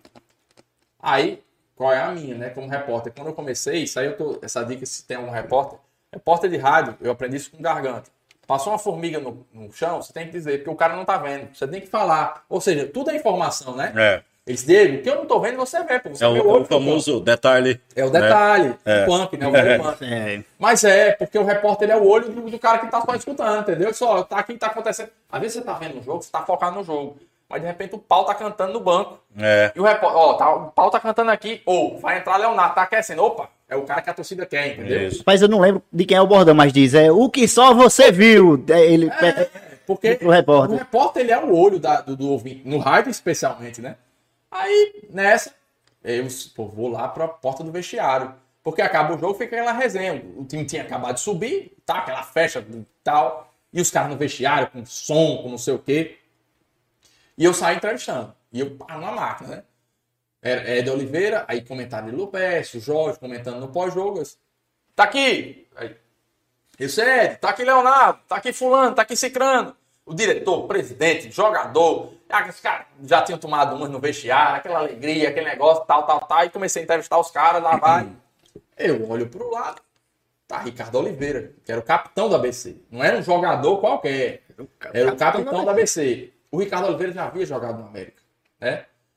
E eu não fiz eh, julgamento nenhum. Era justamente no começo da minha carreira. Eu não era um cara muito de comentário, eu era informante, né? Eu era repórter de informação.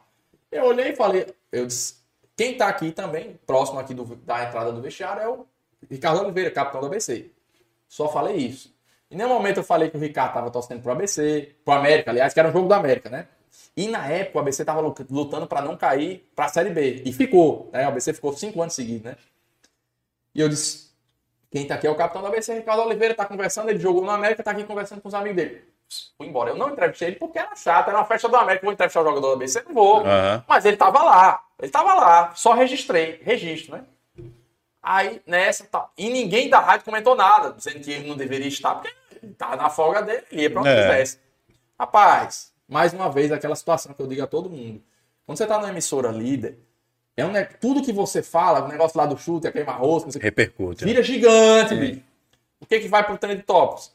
Capitão da ABC, no, o, o ABC tava lutando contra o rebaixamento, capitão da ABC torcendo pro América. Aí, aí começa, vai aquele telefone sem fio, né? Diego falou que ele tava torcendo lá. Dançando. Eu, eu registrei que ele tava lá, ele foi só assistir o jogo. Tava torcendo é problema dele. E aí, não- tem como saber, né? É. Se ele tava torcendo ou não, não sei. Eu não ia falar isso jamais, né? Mas Ah. registrei. Bicho, aí foi pro Twitter, trend top de novo, aquele negócio todo, aquela resenha. Essa foi a segunda repercussão minha, em termos assim, de carreira, né? A primeira foi desse chute aqui. E a segunda é essa aí do, do, do Ricardo. Rapaz. E aí e a gente não joga no estádio. Isso, na época, o que bombava era o Twitter. Não Aham. tinha WhatsApp. Twitter é Eu, estourado. eu acho, que- Twitter eu era- acho que já tinha WhatsApp, mas não bombava. O que bombava era o Twitter. Twitter é um negócio absurdo. E os Twitter é o É. auge. E Twitter lá vai, pô, absurdo, o ABC lutando pra cair, o cara torcendo pro América, foi pro jogo da América, não sei o que, Diego disse. Aí os caras começam a inventar, né? É, vai começar a jogar a culpa pro. Resultado. repórter. Meu amigo, uma coisa que eu achei que não ia dar nada, a gente ficou uma hora e meia de cobertura, eu falei assim, soltando, ó, o cara tá aqui, e fui embora, ele nem, decorda isso e tal. Meu amigo, aí sei que no dia seguinte, a repercussão, a pressão em cima do clube, porque o clube tava para cair, e ficou, permaneceu, conseguiu salvar. É, na época, aliás, a ABC fez uma boa campanha na Série B daquele ano. Era, era, salvo engano, era uma fase assim, tinha perdido dois, três jogos, tava numa pressão, mas depois terminou bem. Foi, Tava liberando, né? terminou bem o ano, se eu não me engano, terminou bem a Série B daquele 2011 ou 2012, alguma coisa assim. Aí, bicho, eu sei que nessa, aquela pressão, a pressão, a pressão tal. Resultado, o assunto começou a correr e o pessoal de blog, etc., procurou o ABC.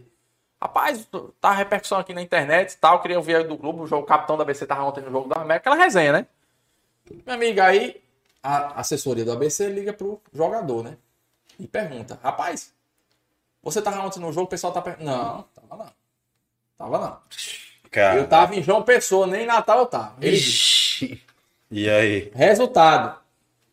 A assessoria mandou um, um Uma nota uma oficial. nota, ó, sobre os boatos que o jogador estava, o jogador negou, deu informação, também sem. O jogador negou, disse que estava no. Tava, não estava em Natal. Ele não estava em Natal. E aí, quando, acho que se não me engano, é, saindo nos blogs e tal, e a galera, ó, esse repórter é safado, tá querendo causar confusão no ABC e não sei o que, lá vai, esse bicho. Foi informação, pô, eu soltei que o cara tava, porque eu vi, ele tava aqui do meu lado, como eu tô vendo você aqui. Só isso, pra mim eu não fiz julgamento se ele tava torcendo. E ele foi assistir o jogo, como qualquer pessoa poderia ter ido, né? Claro. O torcedor que cresceu a história, né? A resenha do Twitter que cresceu a história. Não foi a gente lá na rádio. Ninguém nem comentou. Eu falei, ninguém nem comentou. Passou, né? Rapaz, eu sei que nessa resenha, como eu digo, como você faz o trabalho sério, tudo dá sério.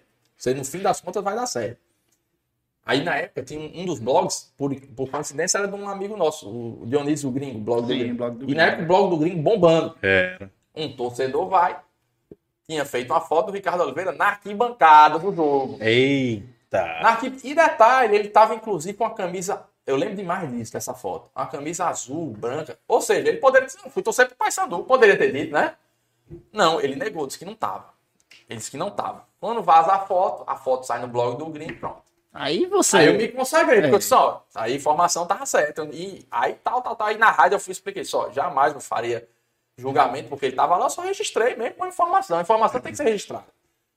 Beleza, passou, tal. Aí, os- aí os blogs foram, ó, o jogador mentiu. Que... Aí a história foi crescendo, a fofoca foi. Foi E aumentando. eu era repórter, né, bicho? Chego no treino do ABC. Quando eu chego no treino, aí eu lembro E demais. cara. Vitor Lira, que era, foi repórter Vitor Leira, acaba bom. meu amigão, Vitor Lira chegou e disse, rapaz, o cara vai te procurar aí. Veio perguntar cadê você. O, o Ricardo. Ixi, Maria. Mas, rapaz, ele vier perguntar, eu falo com ele, bicho. Não fiz nada, não. Eu só registrei que ele tá. Agora a galera cresceu no Twitter resenha e ele mentiu, né? Ele foi Aham. mentir. A culpa é dele. E aí o clube depois teve que mandar uma nota se retratando, dizendo que a versão, tinha acreditado na versão do atleta e tal. Resultado. Tô lá de boa, no meio do treino da ABC Leandro Campos, o bigode, para o treino. Pá, Dá pra galera tomar uma água, lá vem ele na minha direção. Eu na beira do campo, eu, Ricardo Silva, tal, os caras, ele vem na minha direção. Foi você que tava inventando que eu tava torcendo pro América e não sei o que. Não, você, tá, você quer a gravação da rádio? Manda pra você. Aí, aí, aí ele Aí ele foi crescendo. Você disse que eu tava, não sei o que, torcendo pra... Não, amigo, eu registrei apenas que você tava lá. Eu nem falei com você, nem fui entrevistar justamente para não causar nenhuma polêmica. Só registrei. Eu sou repórter. Não, porque você quis me jogar contra a torcida e não sei o quê. Por quê? A galera foi crescendo no Twitter, ele pegou a versão final É. e eu tava dizendo que ele tava torcendo pro América. Eu nunca disse Que na isso. verdade foi a torcida que enfatizou criou. isso, né? Agora, o grande lance foi que ele, depois, quando foi procurado, ele mentiu. Disse que não tava mais. A foto vazou e aí ele... Ele mesmo se complicou, e, e né? o torcedor é uma, é uma a gangorra, né? É. Porque primeiro o torcedor ficou puto com ele porque ele tava lá. Aí depois é como o Ciro disse aqui. é, é, é, o povo diz logo que você tá aí quando o, o ABC negou, né? No caso, ele negou e o ABC. repórter que é pilantra. Isso, aí É. querendo desestabilizar o elenco do ABC. Aí depois vai de novo, aí vaza a foto, aí vai todo mundo contra ele de novo. Aí E, fica nessa e de novo. ele veio pra cima, aí vieram, eu tava trabalhando, jamais ia revidar, eu só disse, rapaz, se você, se você quiser, pode ir lá na rádio, pega a gravação, você vai ver, que eu só registrei. Pois é. Dois zagueiros vieram puxar, eu lembro, acho que era Leonardo, os tem no ABC, Thiago Gassa, se eu não me engano, os caras vieram puxar porque ele veio pra cima mesmo, ele queria. Pra agressão, né? É, mas eu jamais, trabalhando, não ia nem. Enfim, tiraram ele, foi aquela confusão. Aí a Rádio Globo tava ao vivo, Ricardo Silva, nosso amigo Ricardo Silva, se estivesse assistindo, um abraço. Ricardo Silva, olha, o jogador tentou agredir o repórter. Aí pronto, é história. Aí, e a resenha da Globo na época, era a resenha das 5 horas. Era uma da- estouro, era, bicho. estouro. Era. Então, na resenha, Os caras, ah, o jogador tentou agredir o, o, o, o repórter, repórter, não sei né? o quê. tá, tá. E aí começou, meu telefone toca. tá, tá, tá, tá, tá, tá. O próprio clube, o ABC me ligou pedindo desculpa, não sei o que. Eu disse, não, bicho, tá, pra mim, Tá de boa. e lá vai e tal, e sai a versão que o jogador tenta agredir. Aí que o negócio cresceu mesmo, mas enfim. Essa foi uma das aventuras como repórter. E repórter é isso, bicho. É um negócio é, surreal. Porque você tá na beira do campo, então muita coisa acontece. E às vezes sobra pro repórter. Tá Eu, ali. eu tive uma situação como repórter, mas não repercutiu. Mas que foi muito engraçada. Foi com o Roberto Fernandes, Bob Gel. Objeto. Foi. Ele tava no ABC naquele ano, que o ABC tava aí brigando pra ser rebaixado pra Série D, né? E que foi rebaixado, que ele não conseguiu evitar o rebaixamento. E aí eu tava na Rádio Trampolim, né? Até que eu trabalhei com o CH, grande CH, com Jarbas França. Bração e aí, Jarbas. É, é, termina o jogo, tu vai ter a coletiva, né, com, com o treinador. Então, primeiro sempre faz a coletiva com o rádio, para depois ele ir lá pra salinha para fazer a coletiva pra TV.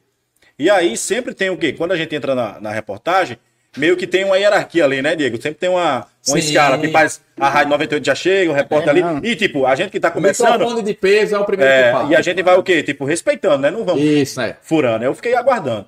E nisso daí, muita gente também esperou, né? As outras rádios. Aí chegou minha vez ali de falar, né? A gente vai levantando a mão para fazer a pergunta. E aí eu fiz uma pergunta um pouco mais técnica. Parti ao ponto, assim, por exemplo, de querer questionar. Eu questionei realmente a escalação dele, né? Poxa, Roberto, você escalou, acho que foi Valdemir, cara. Você escalou o Valdemir, jogador que tava três jogos aí afastado, tava no DM, não sei o quê. Por que, que você não botou fulano, blá, blá, blá, blá? Cara, só sei que ele olhou pra mim e disse: Vou dar baixa na minha carteira e botar você pra ser treinador do ABC, viu? E saiu. E eu lá. É. E eu disse: Caraca, bicho. É. Jarbas, o técnico Roberto Fernando preferiu não responder a pergunta, passa a bola aí pra você, não sei o quê, blá blá blá. blá. Aí o Java até falou, comentou, o Java, rapaz, é aquela voz do Java. É. E aí, mas depois, ele até falou comigo depois. Galado. Quando foi numa outra, uma outra partida, ele atravessando o campo, ele me viu. Aí ele veio a minha direção e eu até achei que ia acontecer alguma, né? Aí ele, olha, me desculpa, tá? Cabeça tava quente naquele dia. É, você sabe aí que eu respeito todos os profissionais de imprensa, não é meu, minha, minha, da minha índole. Depois do jogo, o cara tá É, cara. E aí, tipo, eu entrei mesmo pra, na ferida, né? Aí acabou pegando o cara. Mas, tipo, é que nem o Diego falou, bicho. Você tem que ter até um cuidado, né? Com o que você vai informar, com o que você tá vendo. Porque muitas das vezes, bicho, não é nem o que você vai falar, é o que vai repercutir com o torcedor. Com o torcedor. O torcedor que vai transformar. Às vezes a gente não tem noção da dimensão, do É, alcance do que cara, a gente tá falando. Isso. E hoje, hoje, principalmente, cara, que tem o WhatsApp, muitas redes sociais aí que o alcance é tão assim, ó. Leonardo, Então- acho que viu esse ano, ele começou na, na Band, que é uma TV aberta, né? Poxa, Jogos de ABC América. Bicho, é um negócio doido. é um absurdo, Negócio cara. É uma Eu- eu- audiência. Eu, fiz a primeira final, né, que teve de ABC América pela afiliada da a Inter TV, afiliada aqui da, da Globo, 2019, né? E o engraçado, porque eu fazia rádio, aí fiz anos de Sport TV. Na época eu já tinha feito da Zon também, que é uma plataforma Sim, sim. europeia, tal, Aham. grande, tal. Então algumas pessoas já me conheciam, etc. Mas a TV aberta é um negócio assim absurdo. Por que a TV aberta é absurdo? Porque todo mundo tem TV aberta. É. Todo mundo tem. Então, o cara, assim, da pessoa mais humilde, que tem uma- aquela antena com bombril, né? Aquele bombril, É. Tem a TV aberta. tem a TV aberta. E o cara que, que, que, por exemplo, tem uma TV por assinatura, 500 canais, tem também o canal de TV Sim, aberta. sim. Então, todo mundo tem TV aberta. E aí eu fui fazer esse jogo do ABC América final 2019, né? A primeira final da TV aberta da história, né? E logo o ABC América. Apenas. É. Então, assim, Clássico. é, 2019. E o engraçado é isso, que muitas pessoas, né, me conheciam do rádio, etc, conheciam a voz e etc. Tinha uma galera que já me acompanhava também pelo Sport TV, mas a TV aberta, ela é um salto, assim, absurdo, porque você... A, a quantidade de gente que assiste é, É. muito grande, muito grande. Esse ano, por exemplo, na Band e na TV Ponta Negra, eu fiz as duas emissoras, né? Uma fazia o estadual, a outra fazia a Copa do Nordeste. É um absurdo, bicho. A audiência é muito grande. E quando você faz a ABC América, a pressão é gigante. Assim, tudo que você fala. Então, é, foi engraçado essa final 2019. Por quê? Primeiro jogo teve um lance pol- polêmico do ABC. Aham. A questão do, Do pênalti. não do marcado. pênalti, não marcado o negócio. E aí eu chamei o Bruno, o comentarista era Augusto César, né? Sim, do GE. É, do GE. Augusto, foi pênalti. Até hoje tem essa resenha. Tem um memezinho. Tem foi lá. pênalti, não foi pênalti. Figurinha, né? É. E ficou aquela polêmica. Daí, eu, na minha opinião, eu achei que foi pênalti. Eu achei que foi um pênalti claro. Ah, e o Augusto também. Pai, pra mim foi pênalti claro. Detalhe aqui que ninguém soube, e aí eu vou contar pela primeira vez. Olha aí, exclusivo. Inclusive, essa, essa questão do pênalti. Eu, eu sempre respeito muito a opinião do comentarista. Por quê?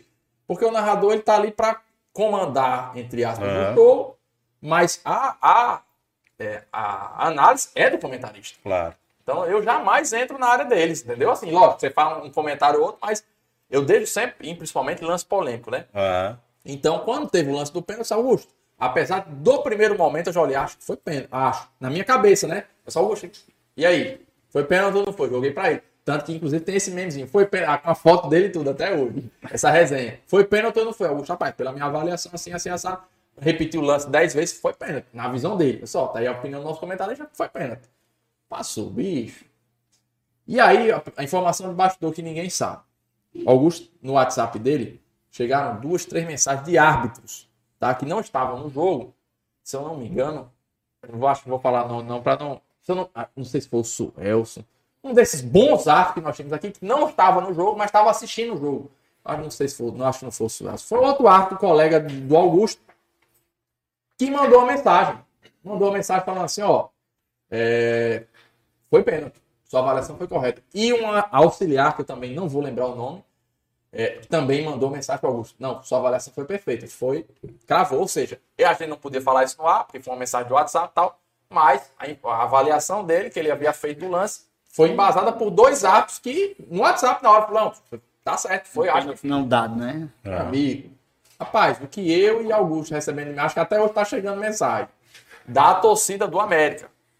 Vocês são muito parciais e não sei o que, lá benfeitistas e não sei o que, tarará, e, e cacete, né? Essas são as que a gente pode falar. As outras, meu amigo, é xingando e, é- e os caras não cansam. Vão no direct, vão no, É. no Instagram, Tudo mesmo. vão no Twitter e xingam o cara e não sei o que e lá vai. Os que vão xingando eu bloqueio, os que só falam mal eu deixo. né? E lá vai aquele negócio todo, pronto, passou. Na semana seguinte, olha só, esse jogo foi na quarta, na outra quarta era a segunda final. No jogo O desse América é campeão, um gol do Alisson aos 47 do segundo tempo, um gol. Clássico Rei, ABC e América. Final de estadual, Estádio lotado, definido né? aos 47 do segundo tempo. Imagina como foi essa narração. Ah, gol do América. que não- Aí, se na semana passada eu tinha ficado com fama de ABC, diz Virou americano. americano doente, não sei o quê. Então é isso. Mas é. É, mas é assim, bicho. Então, assim, toda torcida acha que você tá contra o time dela. Toda torcida acha que você quer quebrar o time dela, que você quer. Principalmente se o time perder. É. E você, tá, você é o cara que Você quer é o responsável, você é o responsável pela derrota. com- Tá secando esse secador e não sei o que. Rapaz, tem muito narrador que eu, que eu detesto quando narra jogo do Santos que eu digo que dá azar. É. Tá e pra você diz entender. que ele torce pro outro, que às vezes É. não tem nada a ver. É. Mas como é o nome do narrador da Fox Sports, bicho, que eu não tô lembrado do nome João dele. Guilherme, né? João Guilherme. Eu sou puto com o João Guilherme. Que é isso, pô? Quando o João Guilherme narra, eu não assisto, não. Eu João Guilherme, do João Guilherme. não, não quero você aqui no podcast, não. Já eu queria, pô. Sou fã dele. A, a- a mensagem que mais chega, qual time que você torce, você é ABC, você É. é. isso, bicho. Porque os caras têm essa curiosidade justamente. Mas assim, se você estiver recebendo hate de torcedor do ABC e de torcedor do América, tá show. Porque se tá, os dois estão putos Tá. é, isso aí acontece. Tá nivelado, É, consegui e nivelar. você só vai receber hate, eu sempre falo, que é pra quem tá começando. Você só vai receber hate quando você fizer sucesso. Entendeu? Então, assim, vocês estão com um podcast aqui, a cada dia tá crescendo. né? Já tá com 2 mil, quase 3 mil seguidores. Ah, aliás, quem não tiver, assim, se inscreva aqui. É só clicar, não gasta nenhum real. É só clicar lá. E assim, a cada dia que seu canal vai crescer, vocês vão ter mais pessoas falando mal. Que vocês não sabem falar, que as perguntas são horríveis. Que não sei... Mas assim, bicho, o importante é você ter convicção do que você tá fazendo. Claro. Se vocês estão fazendo um negócio bem feito, um trabalho bem feito, estão estudando para vir para as entrevistas, fazer um negócio bacana, então assim, a crítica vai acontecer 100%. E quanto maior você tiver, mais crítica vai chegar. Isso aí é. Já que você falou. melhor. Não, eu já aqui já. Mas já que você falou ali do, do não gastar um real, vamos falar agora da parte da sua nova, do seu novo ramo, Diegão. Isso. Diegão, você, você é um cara. Você ficou conhecido pela, pela narração, o cara ficou conhecido pela sua passagem na Globo e tal. É, mas agora você tá em outros, outros ramos, né, Diego? Agora não, já de um tempo, já que você vem. Você com seu jeito metódico, você construiu um novo jeito, um, um novo caminho para você ter um retorno financeiro e poder continuar também com o que você gosta, que é a narração, mas pelo seu prazer, né? Pela Isso. satisfação hoje, né? É só explicando mais ou menos como aconteceu. Eu, alguns anos atrás, eu comecei a perceber esse movimento da internet, né? Por exemplo, o que nós estamos fazendo aqui agora, um podcast. Isso não existia alguns anos atrás, né? E aí, rapaz, eu vim saber esse negócio da internet tá dando. E eu sempre fui um cara assim, zero tecnologia, zero. Eu não sei mexer em celular, computador, videogame, rapaz. Pelo um cara que não sabe mexer sou eu. Nunca, nunca me inter... não é que eu assim não me interessei, eu nunca tive muita aptidão para termos tecnológicos, não sei, nunca e não e, e, assim não tenho muito interesse de aprender porque eu acho que assim cada um tem que se dedicar ao que quer bom, né? Mas eu via sempre o pessoal novo ganhando dinheiro na internet. Eu disse, rapaz, os caras de 18, 19 anos, 20 anos ganhando dinheiro, rapaz, tem uma coisa, eu tenho que aprender, bicho. E aí eu comecei a estudar, como você disse. Sou muito metódico, não quer negócio, eu começo. Pá, pá, pá, pá. E aí eu comecei a bolsa de valor, Bitcoin, dropshipping, não sei o que, tudo sem imaginar, eu dei uma estudada. E ficava ali em casa vendo vídeo no YouTube, não sei o que, lá vai.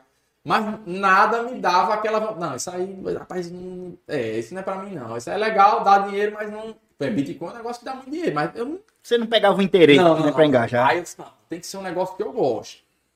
E aí foi quando eu vi trader esportivo. Eu disse, rapaz, isso aí pode ser legal. Porque eu, eu posso fazer uma, é uma atividade. O trade esportivo, porque é um, é um mercado que eu acho legal. Porque é um mercado que ele funciona, porque vocês têm aqui um patrocinador Sim. da área. É um mercado que ele funciona 24 horas por dia. 7 dias por semana. 365 dias do ano. É 24 horas. Então, assim, por exemplo, não tá tendo jogo. Tá tendo jogo agora no Brasil, terça-feira. Inclusive, vai começar agora o jogo do Atlético, né? Às 9h30. Isso. Quem não entrou, entra aí o jogo. A, a odd do Atlético. Vai tá dar a dica agora? 1.85 tava, antes, eu não sei como tá agora, antes de começar o jogo, o jogo do Atlético para a vitória do Atlético. Eu acho que o Atlético ganha hoje, enfim. Aí, quer dizer, tá rolando jogo no Brasil, mano. Diego amanhã de manhã, jogo na Ásia. E a- então, assim, Europa. Então, é, o mundo tá girando e tava. Eu disse, rapaz, isso é o ideal, porque eu posso continuar fazendo o que eu gosto. Eu, eu também sou consultor de algumas empresas e tal. Faço narrações tal. Hoje, como prestador, não, não sou mais fixo em lugar algum, justamente porque eu queria ter mais tempo. Né? Eu, eu passei 10 anos como fixo de alguma emissora, era TV e rádio, às vezes os dois ao mesmo tempo. Então não tinha fim de semana. Eu trabalhava de segunda a sexta, sábado e domingo estava no jogo. Sempre. Então eu tinha filho pequeno. Então, rapaz, eu tenho que ser um negócio que eu possa trabalhar de segunda a sexta. E quando tiver um jogo, se me interessar a proposta, eu sou muito assim hoje. Aí, legal, vou, faço o jogo acabou. E trabalho por aquele período. Pronto, Copa do Nordeste. Eu fiz agora pelo Nordeste FC, acabou o campeonato, acabou. Então eu tô de folga agora, entendeu? Do fim de semana. Mas eu precisava de alguma coisa que me desse essa, essa tranquilidade. E foi aí que eu comecei a estudar o trade esportivo. E o trade esportivo é um mercado interessante que 95% das pessoas que estão lá perdem dinheiro, né? E aí que vem a frase The House always win. Por quê? Porque se 95% fazem de maneira amadora, mais gente perde dinheiro do que ganha. Com certeza. Só 5% do mercado ganha dinheiro. E por que só 5% do mercado ganha dinheiro? Porque os caras não fazem de maneira profissional. Fazem de maneira amadora, né? E aí eu comecei a estudar, estudar, estudar, estudar, estudar. Né? Não tinham cursos assim que, na minha opinião, eram, eram simples, porque assim, o Leonardo está aqui com, conosco, ele, eu, e aí ele pode falar até, né? Ele que já fez. Eu, todos os cursos que eu fiz da área, Léo, você participou comigo, e você sabe que o meu foco 100% é na linguagem mais simples possível, né? Eu Isso. nunca, eu nunca, eu não levava nem slides para os cursos assim, ó, essa aqui é. Não. Você não faz arrudeio, não. Você mostra É logo o que quer. Pronto, quando o É Léo simples e objetivo. é, quando o Leonardo começou, que ele dizia, ah, rapaz, que ele- aquela resenha do WhatsApp, você muda a foto do WhatsApp, começa daí. Ele começava a mandar para seu sócio, você tá fazendo isso, isso, isso, melhor nisso, nisso, naquilo. É. Faça isso. Treine em casa. Vá se trancar dentro de um quarto, assiste o jogo, começa a treinar. E assim, bicho, a, a linguagem... Desculpa até lhe interrom- lhe interromper, Diego. Eu tive praticamente como se fosse uma assessoria, bicho, com o Diego. É. O curso funcionava assim, porque mesmo tempo depois, né? Tanto tempo depois que passasse, você tendo um contato com o Diego, Diego falava, bicho, é, você tá indo bem, agora melhora naquilo, você consegue fazer isso, é isso, isso. treine E bastante, eu tenho entendeu? grande satisfação de fazer isso com o pessoal que faz meus cursos, porque assim, pra mim é uma alegria, entendeu? Pra mim, por exemplo, pô, ver o Leonardo começou nos cursos com a gente e hoje dividir transmissão com ele na Band, dividir no Nordeste FC, entendeu? Quando ele faz as transmissões lá na CBF TV, etc, eu disse, pô, que legal, o cara começou lá nos cursos com a gente. Então, isso pra mim é um orgulho, entendeu? Então eu tenho essa satisfação de ajudar essa É galera. uma prova da funcionalidade do seu trabalho. Exatamente. E aí, quando eu fui pro, pro, pro trader, aí eu comecei a operar, operar, operar. E assim, hoje se tornou minha principal atividade e me dá essa satisfação pessoal de trabalhar com esporte. Ganhar dinheiro com esporte é um negócio que eu mais queria na vida toda, né? E aí, e aí, e assim, como a gente começou, eu comecei a falar, eu disse, rapaz, a mesma coisa dos cursos de comunicação que eu fazia. Isso. Rapaz, quando eu comecei, não tinha um curso assim fácil. Um curso que a pessoa assistisse, né? A linguagem mais simples possível, e fosse, e a pessoa entendesse e ganhasse dinheiro. Era, era o que eu queria fazer. Aí eu, eu criei um perfil no Instagram chamado Jogada Prime, arroba Jogada Prime, bem simples, e comecei a postar coisas simples. E aí começou a chegar a mensagem da galera. Rapaz, como é que é isso? Como é que é aquilo? Eu só eu preciso fazer alguma coisa que seja simples, objetiva, barata. Uhum. Meu foco é 100% é, para que qualquer pessoa tenha condição de fazer. Porque também tem isso, tem muitos cursos aí de mil reais, mil e poucos reais, 800, 900. E às vezes o cara não tem a condição, de, um cara mais humilde não tem isso, não. Quero fazer. Pronto, Leonardo fez nossos cursos do, da área. Era, é sempre um preço módico. Eu sempre boto que assim, para qualquer pessoa. Se o cara falar assim, rapaz, eu eu não fui pro seu curso, não foi porque não quis. Por causa eu que não teve dinheiro. Eu, eu até me lembro que foram quatro cursos que o Diego fez. Juntando todos esses quatro cursos, foi um investimento de que? 200 reais. É. A mensalidade era de 50 reais e acho que uma vez ou outra teve uma ajuda de um quilo de alimento, que eu acho que você Só isso. Cara, eu foi 200, coisa simbólica. Foi 200, eu digo a você. aprender. Eu digo a você que foi 200 reais que mudou praticamente minha vida. É, e, e assim, Entendeu? E eu sempre, eu, eu sempre falo, um, os quatro cursos que ele fez foram, eram mais baratos que a mensal, um mês de mensalidade que ele pagou na universidade. Pois Sendo é. que ele pagou quatro, cinco anos da universidade. Né? É. Universidade, você é uma farsa. então, assim, o curso, o cara quer ser trade esportivo, ele vai fazer o quê? Não tem um curso. É. Ele vai fazer economia, vai fazer. Vai fazer o quê? Não tem. E assim, tem vários cursos bons no mercado. Não estou dizendo que o meu é o primeiro e único que presta, não é. Tem cursos bons, mas eu queria fazer um que, assim, quando eu comecei, eu queria que existisse alguma coisa assim. Simples, fácil, básico. Qualquer pessoa, cara que estudou, sei lá, tem alfabetização, ou o cara que é PHD, ele vai assistir, ele vai entender e vai conseguir ganhar dinheiro. E aí que nasceu esse projeto. A gente vai lançar agora, dia 1 de dezembro, o curso mesmo. A página está lá, é de graça, o conteúdo a gente posta todos os dias. Eu tô, a gente começou a postar resultado, ou seja, o pessoal vê que realmente Isso. dá certo, porque a galera, eu não queria postar resultado, eu fui um dos que fui contra, a, que a gente tem uma equipe, um pessoal que trabalha com a gente, disse, não, bicho, porque a galera vai se iludir e achar que é fácil. Eu não quero que a pessoa pense que é fácil. Uhum. Só que brasileiro é aquele negócio que ele só acredita vendo. É. Eu disse, não, então eu vou começar a postar. Então, assim, eu praticamente posto todos os dias, né? Não tem que me enganar. Eu boto vídeo de resultado, ó, tá aí, galera. Eu entro lá e entra, abro a minha conta, mostro pra galera como a gente ganhou e etc. E tento ensinar. Então, no curso, ele, ele é vai ser extremamente organizado, justamente para o cara entrar lá e fazer. Enfim, quem tiver interesse, arroba Jogada Prime, dia 1 de dezembro vai ser lançado. E detalhe que o futebol do RN, né, que é a página do Leonardo, qual a sua página? Arroba, arroba futebol do RN. Futebol do RN, muito simples. É um, é um dos parceiros. Ou seja, Olha aí. se o preço já tá bom para quem está começando, é, o pessoal que, que vai comprar, por exemplo, na página do Leonardo ainda vai ter um desconto só exclusivo para lá. Então, ah, meu amigo. é aquele negócio, é que eu tô falando. É a mesma coisa do curso que eu fazia de narração. Só não vai fazer quem não quiser. Quem ah, não tem interesse, não. Beleza. Mas se você tiver interesse, você tem condição, vamos passar lá em 10 vezes, enfim. E é um mercado que ele cresce em todos os dias, porque ele foi, só foi legalizado no Brasil em 2018. Né? Pois é. Então, ele é um mercado que movimenta 12 bi e deve movimentar nos próximos 5 anos até 70 bilhões por ano. Muito. Então, assim, eu quero comer uma fatiazinha, né, bicho? Quem quiser, tá aí. Tem e tá aí, ó. E você vai comer uma fatiazinha e dividir com a galera que tiver vontade. É. Né? Futebol do RN vai apoiar com certeza. O Diego falou comigo, né? Eu já vi acompanhando também o, o perfil. E aí ele entrou em contato, Léo, bicho, vai dar certo. O curso aqui é, é um curso da mesma forma como você participou dos outros. Bem simples. E só a gente. Só que a vantagem desse que esse é online, né? Claro. Esses outros que, a gente, que o Léo fez de narração. Foram presenciais. Né? Esse é online, ou seja, bicho, você tem um celular, você assiste o curso tá? E quem comprar fica um ano disponível. Então, para não ter o tempo, não precisa assistir uma aula por dia, você termina, entendeu? Uhum. Se, se, uh, não tem desculpa. Não, é só se você não quiser ganhar. Se não, né? não tem. E, e Diego, é para deixar bem claro assim pro pessoal, não é aquele negócio assim, vou, comprei, agora vou ser o cara. Não, não, tem que assistir, tem que aplicar os métodos, tem que Rapaz, estudar. Engraçado gente, você falar isso. Eu, hoje, hoje, falamos, eu faço consultoria de empresa e tenho uma empresa de consultoria, né? E a gente falando justamente isso. A gente fez um treinamento de vendas né, com o pessoal, com o meu sócio também é especialista na área de vendas também. E aí a gente contando que a, a, as, as pessoas que trabalhavam na empresa, que fizeram um treinamento, que absorveram, hoje estão vendendo duas, três vezes o que vendiam. Já outras que não, que não é, aproveitaram tanto, continuaram vendendo a mesma coisa. Então, assim, o curso não tem milagre. bicho. Você, por exemplo, na, na turma aqui, as turmas dos cursos de narração que Leonardo participou, era turma com 60, 70 Isso, pessoas. era muita gente. Quantas pessoas já alcançaram, assim, é, os objetivos que Leonardo alcançou? De Band, Nordeste FC, é, CBF TV, CBF TV. e etc. Me custa. Teve o, o vôlei também, né? Vo- Tive a experiência É, do vôlei. quantas, quantas, quantas pessoas chegaram nisso, em emissoras já nacionais? Praticamente só o Leonardo. Por quê? Ele é muito melhor que os outros? Não. Certamente ele se esforçou mais do que os outros, estudou mais, e assim, o mérito não é meu dele ter feito o curso. Não, o mérito é dele. Porque os outros fizeram e não chegaram lá. Porque ele chegou? Porque ele se esforçou mais que os outros.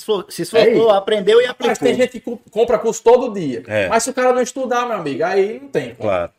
Mas eu vou ser sincero, eu não sou muito de, de ler assim pra, pra estudar, pra aprender as coisas, não. Eu gosto de, de prática. É por isso que, que quando você fala assim, que é uma coisa, uma linguagem direta, E é me vida, atrai, assim, me é- atrai. é. Porque eu, eu sou um cara que eu gosto assim, de, de interagir com, com, com a atividade, sabe? Aí, com, pelo o que você diz, né? Pela, por ser uma linguagem direta, Demais. eu me identifico bastante, assim, porque eu não gosto de chegar assim, vou sentar, vou, vou começar um curso aqui. Aí o cara começa contando a história do. do, do, do, do, do- meu É. amigo, homem.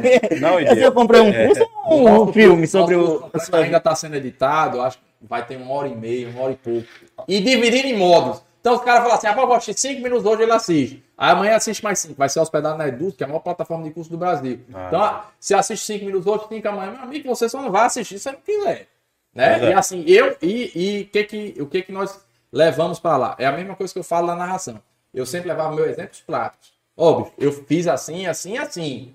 A mesma coisa no curso. O que eu faço, eu opero assim, faço assim, assim, assim, assim. Então, assim, eu jamais ensino uma coisa que eu, que eu não Que faço. você não eu faz. só, eu só ensino o que eu sei fazer. Aham. Porque aí eu já tenho o meu, a- o meu histórico de ter tido sucesso naquela atividade, e aí eu posso ensinar alguém. Se eu, por exemplo, porque quando eu- o Leonardo participou dos cursos, por exemplo, eu, eu fazia um curso sobre narração, reportagem e comentários. O que, que eu fazia? O meu modo, eu só ensinava narração.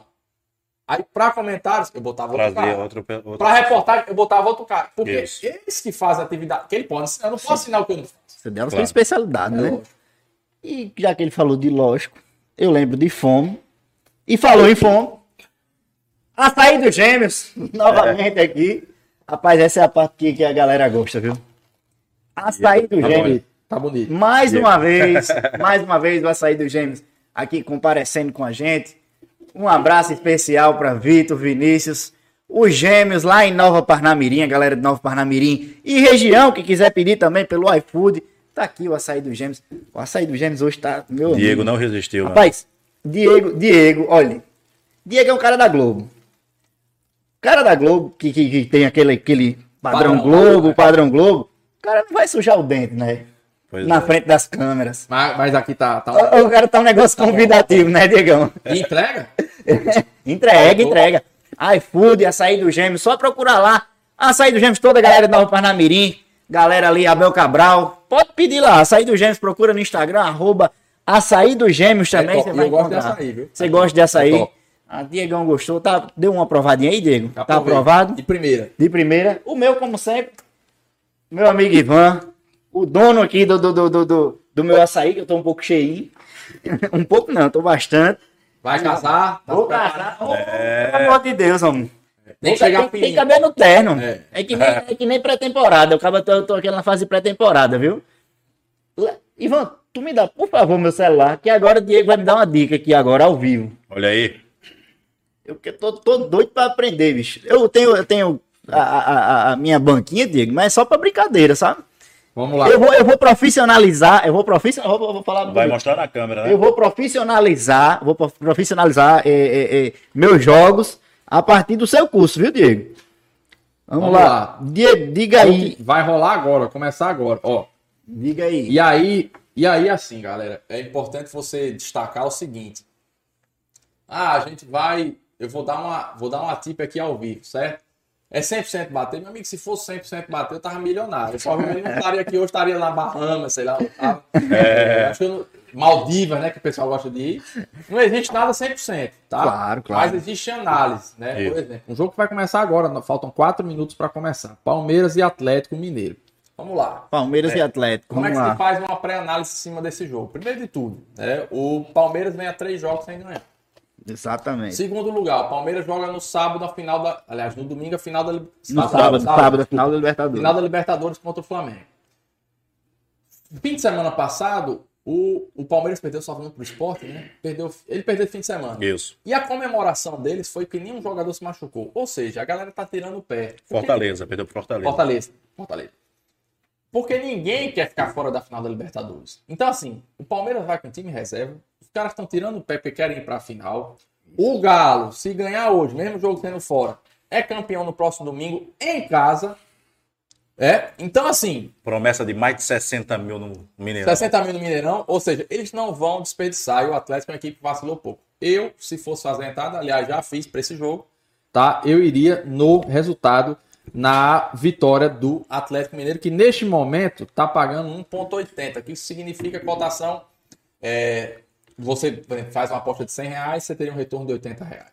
Né? Então, assim, pode ser que não bata, pode ser. Eu tô falando aqui ao vivo, né? Você corre Sim, risco, claro. Até Pode ser que o Palmeiras ganhe de 4 a 0 meu amigo. É futebol. Mas a tendência, pelo que vem acontecendo, né, é, nas últimas rodadas, pelo que está acontecendo, pelo interesse do jogo, pela importância do jogo para o Atlético, pelo Palmeiras jogar com time reserva, o Atlético com time titular, eu iria nessa, para mim, é a melhor do jogo de hoje. E só para que fique mais claro para o pessoal, porque o Diego falou aqui que investindo 100 reais, a cotação tá 1,80, retorna 80 reais, mas o pessoal diz, coloquei 100 e volta a 80, mas não. Volta 180 reais, que é o valor que você investe, e Isso, a cotação mais ela isso. aumenta mais 80 reais. Então você tem o retorno ali de, 80 de um, de um lucro, na verdade, de 80 reais. Isso. E o que acontece? Eu sempre falo, o trader esportivo é um, é um mercado de médio e longo prazo, Isso. tá? O, por que isso é importante você destacar? Porque se você faz entradas bem feitas, tá? Aqui eu falei de maneira bem superficial, porque Aham, entrada, mas lógico, se a gente fosse falar o porquê sempre. Mas enfim, eu destaquei só os motivos principais. Uma análise, geralmente, é um negócio muito complexo, ter estatísticas e Aham. coisas que mais não cabia a gente falar aqui. Mas o que acontece? Se você faz sempre uma análise bem feita das suas entradas, e eu, o mercado de futebol é um mercado que eu opero pouco, tá? Eu sou especialista no mercado de basquete online. E se você faz uma entrada sempre bem feita, sempre bem analisada, sempre bem, bem embasada, sempre bem estudada, você pode perder. Como eu disse, o Palmeiras pode ganhar de 4 a 0 pode. Futebol é Sim, futebol. claro. Mas se você faz uma análise bem feita, no longo prazo, você vai ganhar muito mais do que você vai Isso. perder. Você tem que ter a consciência que você pode perder e você vai perder. O trader que fatura, sei lá, um milhão por mês, ele perde também. Claro. Mas se ele faz sempre entradas bem embasadas, bem estudadas, bem, é, como você disse, tem uma base sólida ali na entrada dele, um estudo por trás, no médio e longo prazo é inevitável. Ele vai ganhar muito mais que perder e, obviamente, mercado de renda variável, você acaba tendo sucesso exatamente com isso. Então, jamais opere, por exemplo, eu. E aqui a gente deixou pro final, já tá quase acabando, né? Sim. É, por exemplo, eu, eu torço pro Flamengo, tá? Olha aí. É. Primeira vez que tá revelando, Diego. Tô revelando. Eu, Vale, vale, meu povo. Vale, vale, vale, Flamengo. Eu falo já. E aqui eu torço pra quem? Falo já. Ó, Eita. eu torço pro Flamengo. Então, sabe quantas entradas eu vou fazer no Flamengo? Zero. Nenhuma. Porque o Flamengo, eu posso ter fatores emocionais Isso. pra fazer essa entrada. Basquete, eu torço pro quem? Pro Lakers. Quantas entradas eu fiz no Lakers? Nunca. Nenhuma, né? Porque vai ter o fator emocional, vai ter aquela emoção na, ali na hora do jogo. Por exemplo, eu tô me coçando pra uma, uma entrada aqui no- na final da Libertadores, tá pagando a cotação do Flamengo. Tá um, acho que tá perto também de 1,80, 1,70. Tá boa tá também. nesse sentido. Então, assim, e eu acho que vai dar Flamengo. Mas por ter o fator emocional, eu já tô fora. Entendeu? Então, assim, é, é 100% análise, é 100% estatística. Como eu falei, eu falei de maneira essa do Atlético isso tem bem superficial. Mas com o meu mercado, exemplo, de basquete online, ele é 100% análise. Então, a gente vai ensinar no curso como a pessoa analisar os dados e, repito, ter essa consciência que nem sempre você vai ganhar. Mas o importante é, se você faz análises sempre embasadas, no médio e longo prazo, você vai ganhar dinheiro. Não tem como. E é aquela coisa, não, é, não, não existe fórmula mágica. Não, Não, for- Não existe e se, fórmula e, se, mágica. e se eu falasse assim, não, pode entrar aí nesse, nessa que eu falei agora, que é 100%, eu, eu estaria hoje milionário, né? Claro, claro. Eu entrei aqui, viu? E outra É. coisa também, que acontece muito com, com, com o pessoal que está começando a entrar nesse mercado, Hoje todo mundo sabe que é o mercado que mais cresce no mundo. Com certeza. Né? É o um mercado que mais movimenta ali no, no Leonardo, mundo no inteiro. mundo, no mundo do ano passado, no- o ano não terminou agora, tá? a gente só tem os números de 2020. 300 bilhões Pra você só ano ver. passado. Né? Diga aí, meu amigo. É é. dinheiro demais. E velho. muito dos erros, eu acho que você vai deve, com certeza falar isso no curso, muito dos erros que acontecem com as pessoas que estão começando agora a fazer as apostas é o quê? Achar que você colocou ali um valor para sua determinada banca e você vai ficar rico do dia para É, noite. não existe. Não existe. É o que eu falei agora, não é fórmula mágica. Não tem. É longo prazo. É longo você prazo. tem que ter a gestão da sua banca, você vai ter que ter o controle emocional. Controle Então, emocional é cruel. Controle, controle emocional é cruel. Deixa eu dizer, isso, isso inclusive é um módulo exclusivo do nosso curso. Aí pronto, eu, não- eu, não, eu não gosto de falar mal do curso de ninguém. Pelo contrário, tem cursos muito bons sobre trade esportivo. Mas o único curso do Brasil que você vai ter um módulo exclusivo de controle emocional é o nosso. Né, com o Osde Albert, que é meu sócio, Aham. pós-graduando em psicologia, então com conhecimento técnico, porque assim, são os três pilares. Você tá, tá sabendo bem, Léo. É gestão de banca, controle emocional e método validado. O que é método validado? É você enxergar o mercado, por exemplo, vou trabalhar no mercado de escanteio. Então você só vai conseguir ter sucesso validando o método. Testando, testando, testando. Quando cansar de testar, testa outra vez, testa outra vez, testa outra vez, porque aí você vai se especializando naquele Isso. mercado. E, e o mercado está bem amplo, tem escanteios, tem É, a é um possibilidade absurdo, de gols, é um absurdo, é. é, possibilidade de cartões, entendeu? Então você hoje tem a possibilidade de estudar vários, várias opções de mercado e ali colocando com a sua gestão de banca um pouquinho em cada e você conseguir faturar com aquilo. Mas claro, com o controle emocional, com todos os três pilares ali para você alcançar o sucesso. Diego, e a pessoa assim, tá começando, é, é, é, aí eu quero, rapaz, eu quero investir mesmo, quero focar nisso assim. Dá pra fazer um dinheiro rentável pro mês assim pra pessoa? Demais, demais, cara. Assim, logicamente, como o Leonardo falou. Ah, no primeiro mês eu vou. É. Não, não. E o que, que eu aconselho para todo mundo? Você é jornalista, você é radialista, o Leonardo também trabalha aqui na, no, é militar também. Ah, larga teu emprego na, no- na É. marinha e. Não, jamais. O que é que você começa? Você começa com o seu emprego. Aí a gente recomenda o cara começar com 100 reais. Porque 100 reais hoje você vai numa lanchonete você gasta 100 reais. 100 reais, tranquilo. Então começa com 100 reais, que é o mínimo. Você faz uma gestão de banca fazendo uma unidade de um real, faz entrada de um real. O cara diz, ah, velho, eu vou ganhar dinheiro. Um real, meu amigo. Quando, se você tiver. Seu pai, vamos dizer que seu pai tem uma, uma Mercedes. Seu pai tem uma Mercedes. Você vai começar a dirigir. É, você começa pela Mercedes ou começa no Uno? No Uno, claro. Porque você tem que. No começo você vai errar. Você vai, vai estancar, vai não sei o quê. Ou seja, você vai pegar a chave da Mercedes quando você tiver, de fato, pô, tô dirigindo bem. E por mais que você tenha condição. O que eu tô dizendo aqui? Por mais que. Ah, eu tenho 10 mil ali na minha conta, vou botar os 10 mil. Não, faça isso. Comece com 100 reais. Pra você ir aprendendo, fazendo aposta de um real, de 50 centavos, de dois reais. Um, uma- um mínimo possível. Pronto. Se eu tô começando hoje, eu vou para um jogo desse. Ah, ah, deu um palpite, acho que é legal. Realmente é um palpite interessante. Acho que é o melhor do dia hoje nesse jogo do Atlético. Vou bot... Bota um real, bicho. Porque se você perder um real. Não, tanto faz, né? é, ah, mas se eu ganhar só 80 centavos. Não interessa. No começo você está focado em percentual. A partir do momento que você tem um, um ganho percentual mensal bom, ah, esse mês eu cresci 10, nesse outro mês eu cresci 12, nesse outro mês eu cresci 15%, você está bem. Então o que, que você faz? Aí você começa a colocar mais dinheiro. Por mais que você tenha um milhão para investir, nunca comece botando muito dinheiro, porque no começo a tendência de você perder é muito maior do que de você ganhar. Você está aprendendo. Né? E ninguém começa sendo fera em nada, né? Com certeza. É, Leozão, Hum. vamos pra aquele. Rapaz, eu só tenho uma coisa a dizer, viu? Para você que tá olhando a câmera, meu amigo, aguarde porque vai vir um Jogada Prime, você vai adquirir o curso aqui com o Futebol do RN. Eu Com quero desconto. ver com desconto, que é muito bom aí, eu quero Leonardo ver. falou assim, rapaz, eu quero um desconto bom pra minha galera. O negócio é... é... Pois é, a galera aqui, meu amigo, vocês sabem que eu só trago coisa boa pra vocês, viu? E eu tô falando, eu, o que eu falo aqui eu cumpro. Eu vou ser um dos primeiros a adquirir o, o, o curso Tá de vendo Diego. Aí? Porque eu fiquei empolgado, eu gosto demais desse, desse ramo aí, desse negócio. Eu até joguei aqui no que ele disse aí do. do... Atlético sou influenciável, não. Eu sou, não. Nós vamos pra Aí, aquele. aí não bate amanhã os caras... Rapaz, se tiver muita gente assim, né, mas também se ganhar, já vamos, já vamos se ganhar, eu vou marcar no história. Eu vou marcar é. Se ganhar, já vai estar todo mundo aqui, ó, bem influenciado aí pra quando vier o curso, ó. Poxa, Nós vamos para aquele nosso bate-bola vamos embora. chave pra gente fechar aqui com o Diegão, pra gente liberar o homem. Vamos lá. Diegão, a gente faz sempre no final um bate-bolazinho. A gente diz uma palavra e você rebate com a primeira coisa que vier na sua cabeça. Acredito que um dos testes da Globo que você fez deve ter tido uma coisa mais ou menos desse Vários, tipo. vários. Vamos começar, Leozão? Vai lá, pode Eu vou começar. começar logo pra revelar. Um time do Rio Grande do Norte. Time do Rio Grande do Norte. Futebol da RN. Ah, Aí sim, ó, aí sim. Não, e aí eu vou falar, né? Porque o pessoal pergunta, pô, por que você não conta? Eu sempre falo que eu sou Flamengo. E sou mesmo, né? Não é resenha, não. É, próximo sábado já. Cerveja já tá gelando lá. Né? E vou assistir com meu pai o jogo em casa. Porque eu não consigo. Tem que ouvir a É, narração, eu tenho que ouvir a Tem que ver narração. É. E, e assim, por que eu não falo o time daqui? Justamente porque, infelizmente, um mínimo possível, tá? 99% da torcida é a galera, gente boa, bicho, é uma galera legal pra caramba, que é muito bacana, mas 1%, aqueles caras assim que são, infelizmente, né? Leonardo já recebeu ameaça, eu já rece- não tem nenhum narrador que nunca recebeu uma ameaça. Por conta disso, só por questão de segurança mesmo. A gente, por exemplo, quando vai pro estádio, eu passo no meio da torcida. E graças a Deus, até hoje, eu sou sempre muito bem recebido em todas as torcidas. Um abraço torcedor do ABC, um abraço torcedor do América, que são as maiores, mas as outras também no interior. A galera sempre me recebeu com muito respeito, muito carinho. Pede pra bater uma foto, um abraço. Cara, é muito legal.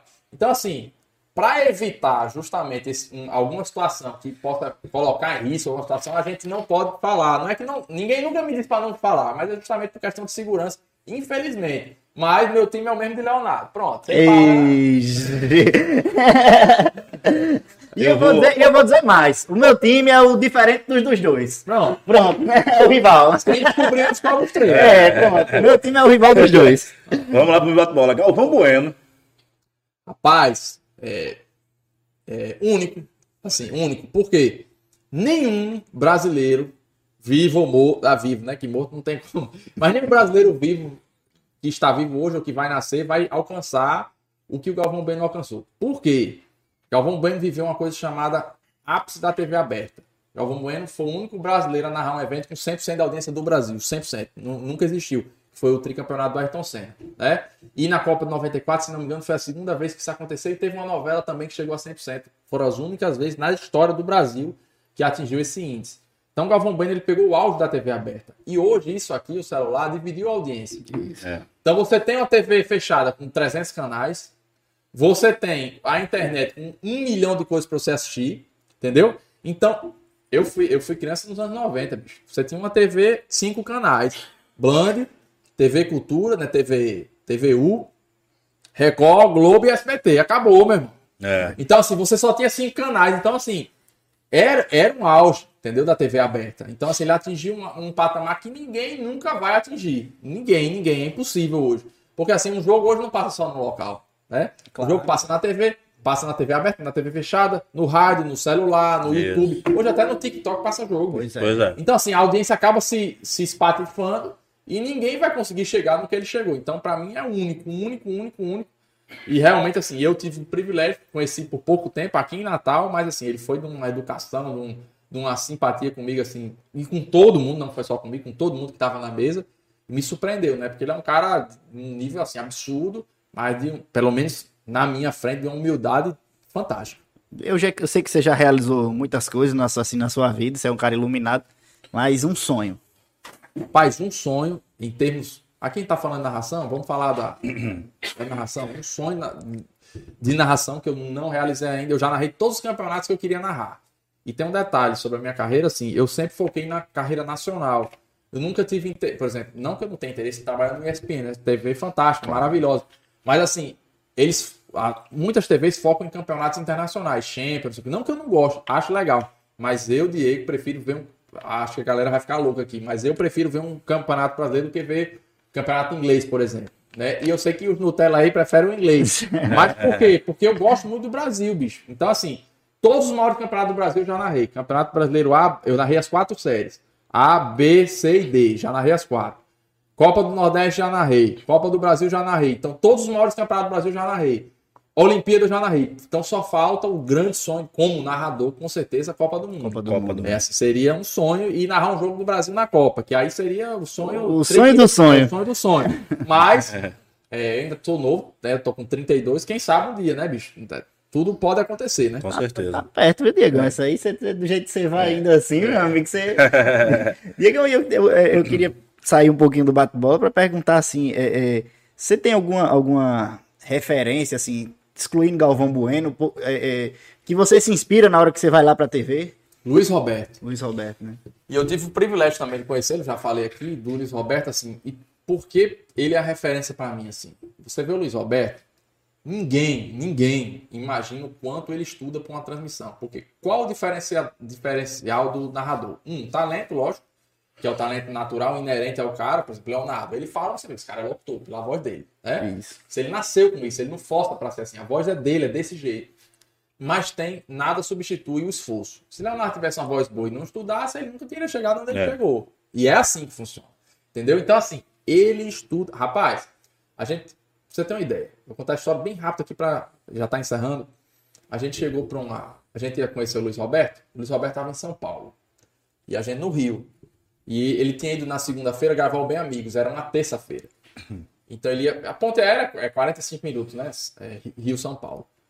Chega a hora, a gente chegou todo mundo esperar o Luiz Roberto, aquela ansiedade, sei o quê. Toca o telefone da, da pessoa do RH que tava conosco, era o Luiz Roberto. Olhe, tô aqui para embarcar. Tô falando do cara que, para mim, assim, depois do Galvão, é o O maior. número um, na minha no Brasil opinião. né? hoje, né? É questão de gosto. De repente você gosta mais do Kleber Machado, você gosta mais do, do cara lá da, da Fox. João Guilherme. Mas assim, é, pra mim, na minha, pessoalmente, é o que eu mais gosto, depois do Galvão. Toca o telefone, era Luiz Roberto. Olha, falando com essa, essa funcionária da, da Globo. Olha, eu tô, tô aqui, ó, o voo tá atrasado, avisa os meninos. Quer dizer, o bicho, ele, ele com a preocupação com a gente que tava esperando ele. Ele podia demorar 10 horas, 3 dias, que a gente ia estar. Mas assim, a, Luiz a atenção dele, quando ele chegou, ele parecia que só faltou botar a gente no colo, sabe? O cara com atenção. E aí, eu já, sempre eu digo, eu sempre aproveitei as oportunidades, né?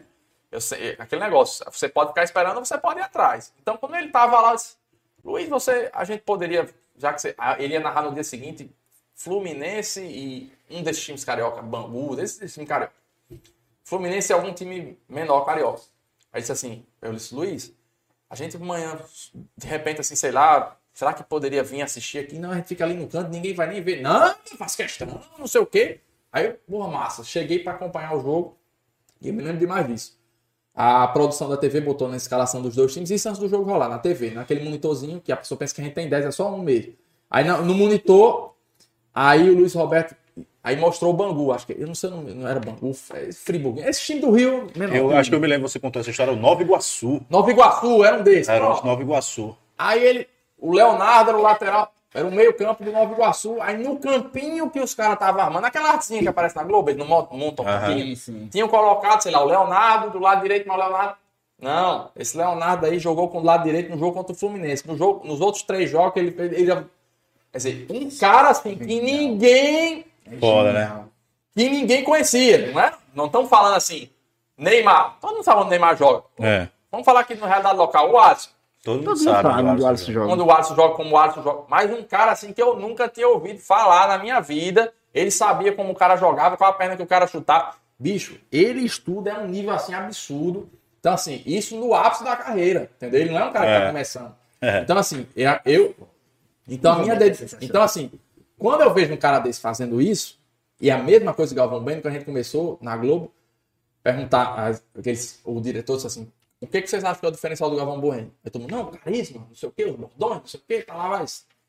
É o. Inteligência. Galvão Bueno é um cara que você senta na mesa e você vai falar sobre vinho, sobre futebol, sobre guerra lá não sei aonde, sobre... ele sabe tudo, bicho. É impressionante como ele é inteligente. Então, assim, esses caras são extremamente.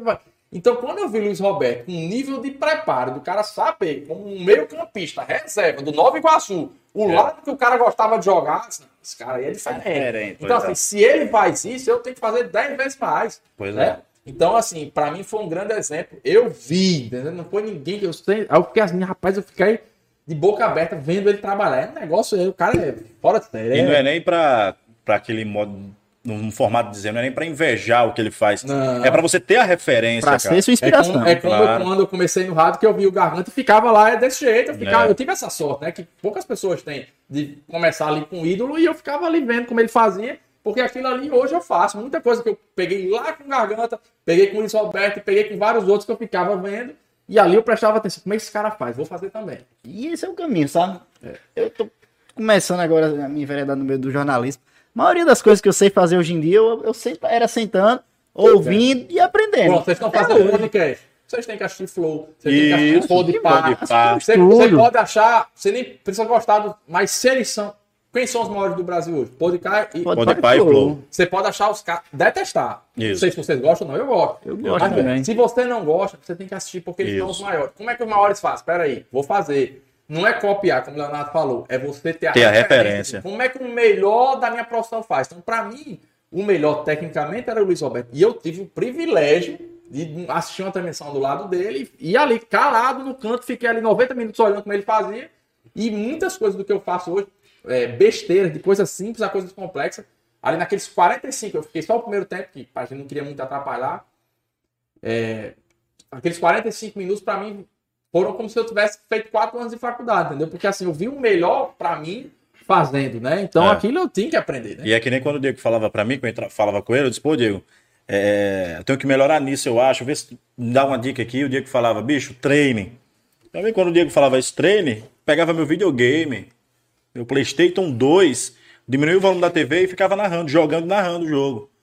Vai fulano, abre a bola na direita, é chama a marcação, entendeu? E É tipo, foi desse jeito. Era, era a ferramenta que você tinha ali treinar. Entendeu? E tipo, às vezes quando tinha até meus jogos na TV, baixava o volumezinho ali, ali, até meu pai, ah, rapaz, isso não tá ficando doido, rapaz, falando sozinho com a Uma, TV. uma curiosidade, só pra. Já estamos engraçada. Quando eu comecei no rádio, eu levava um pendrive, chegava na rádio, Ed Oliveira era o plantão, ficava na mesa, né? Aí entregava o plantão, o pendrive pro Ed, dizia, grava aí quando acabar o jogo. Acabava o jogo, eu saía da rádio, pegava a rádio, eu ia pra casa escutando a transmissão que acabei, tinha acabado Que de tinha fazer. acabado de... Eu era maníaco, bicho. Ainda sou um pouco, mas assim. Porque É. aí eu fiquei. Figura. Eu nunca, nunca ninguém chegou pra mim e disse assim, ó, bicho, tu tá falando, sei lá, você tá errando isso aqui, sem eu já ter percebido. Porque eu, eu ficava procurando ele, entendeu? Mas eu gosto de me ouvir é, também. É isso. E você nunca vai gostar da sua voz, ninguém É. gosta da voz. Isso. Todo mundo acha a sua voz feia. Você né? se sente incomodado às vezes. Você se sente incomodado quando você tá. Caraca, eu tô narrando tudo Mas feio e, gol, e- cara. e isso, as fãs lá da Globo explicar. Por que você não, por que você não gosta da sua voz? Poucas pessoas gostam das suas vozes. Até as vozes mais bonitas não gostam das vozes. Isso. Por quê? O que acontece? A voz que você, por exemplo, a gente vai assistir o podcast, a sua voz é aquela que tá lá. É. Essa é a sua voz real. A voz que você escuta nunca é a sua voz real. Por quê? Porque ela, a caixa ela vem de dentro, né? A gente dá uma melhoradinha, né? Não, você, você tá ouvindo de dentro pra fora, é diferente. Minha tá é. Aí o que acontece? A sua voz é a que tá lá. Então, por que você nunca vai gostar? Porque é a voz que você não. Você, a, o, a sua, você nunca ouviu a sua voz. Aliás, por exemplo, o que, que eu tô tentando explicar? Você nasceu e passou a vida toda ouvindo uma voz. Isso. Que é a que você tá ouvindo agora. Eu falando, tô me ouvindo. Mas quando você vai assistir, essa é a sua voz real. Então, pra você é estranho. É. É, tipo, eu como arroz com feijão. Aí eu chego e o cara tá comendo arroz com cuscuz. Pode ser até melhor. Mas, rapaz, não, eu como arroz. acha estranho. Meu feijão é com arroz, pô. Então, é o hábito, é só hábito. É sensacional. Ei, vamos lá, Leozão. Vamos embora, Vamos dar rapaz. aquele abraço pra galera que nos acompanhou aqui no YouTube. Primeiramente, dizer muito obrigado para toda a nossa audiência que estava aqui acompanhando o bate-papo com o Diego Dantas. Sensacional, tô aqui feliz demais. Tá com uma figura bacana que é Diego. Cara, gente boa.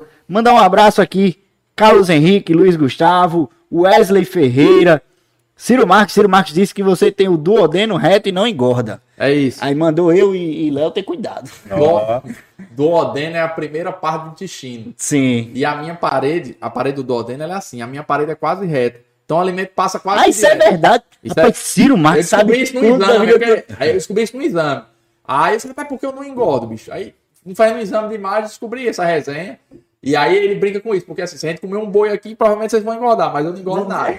Tá Rapaz, eu tô precisando de um eu duodeno reto também. já tô engordando. Eu tô precisando do duodeno reto. Carline Maria, RN Stamp, Carlos Alberto também, Arthur Barbalho, David Freire, galera da comunicação aí em peso, Kelly Dantas, Paulo Cabeça, o grande Paulo Cabeça, pai do Diegão, Janderson Flaubert, Solange Maria, Kátia Maria, Wellington Andrade. Muito obrigado a todo mundo que nos acompanhou. Deixar um cheiro especial para minha noiva, Maria Eduarda. Um beijo, minha moça. Não falava, põe em casa. Um beijo, pra minha... um beijo pra minha família que também tá O acompanhando. homem tá, o homem tá Rita, focado. Tá ele, focado. ele não comeu açaí pra chegar no casamento Não, tem que caber É. no terno, pô.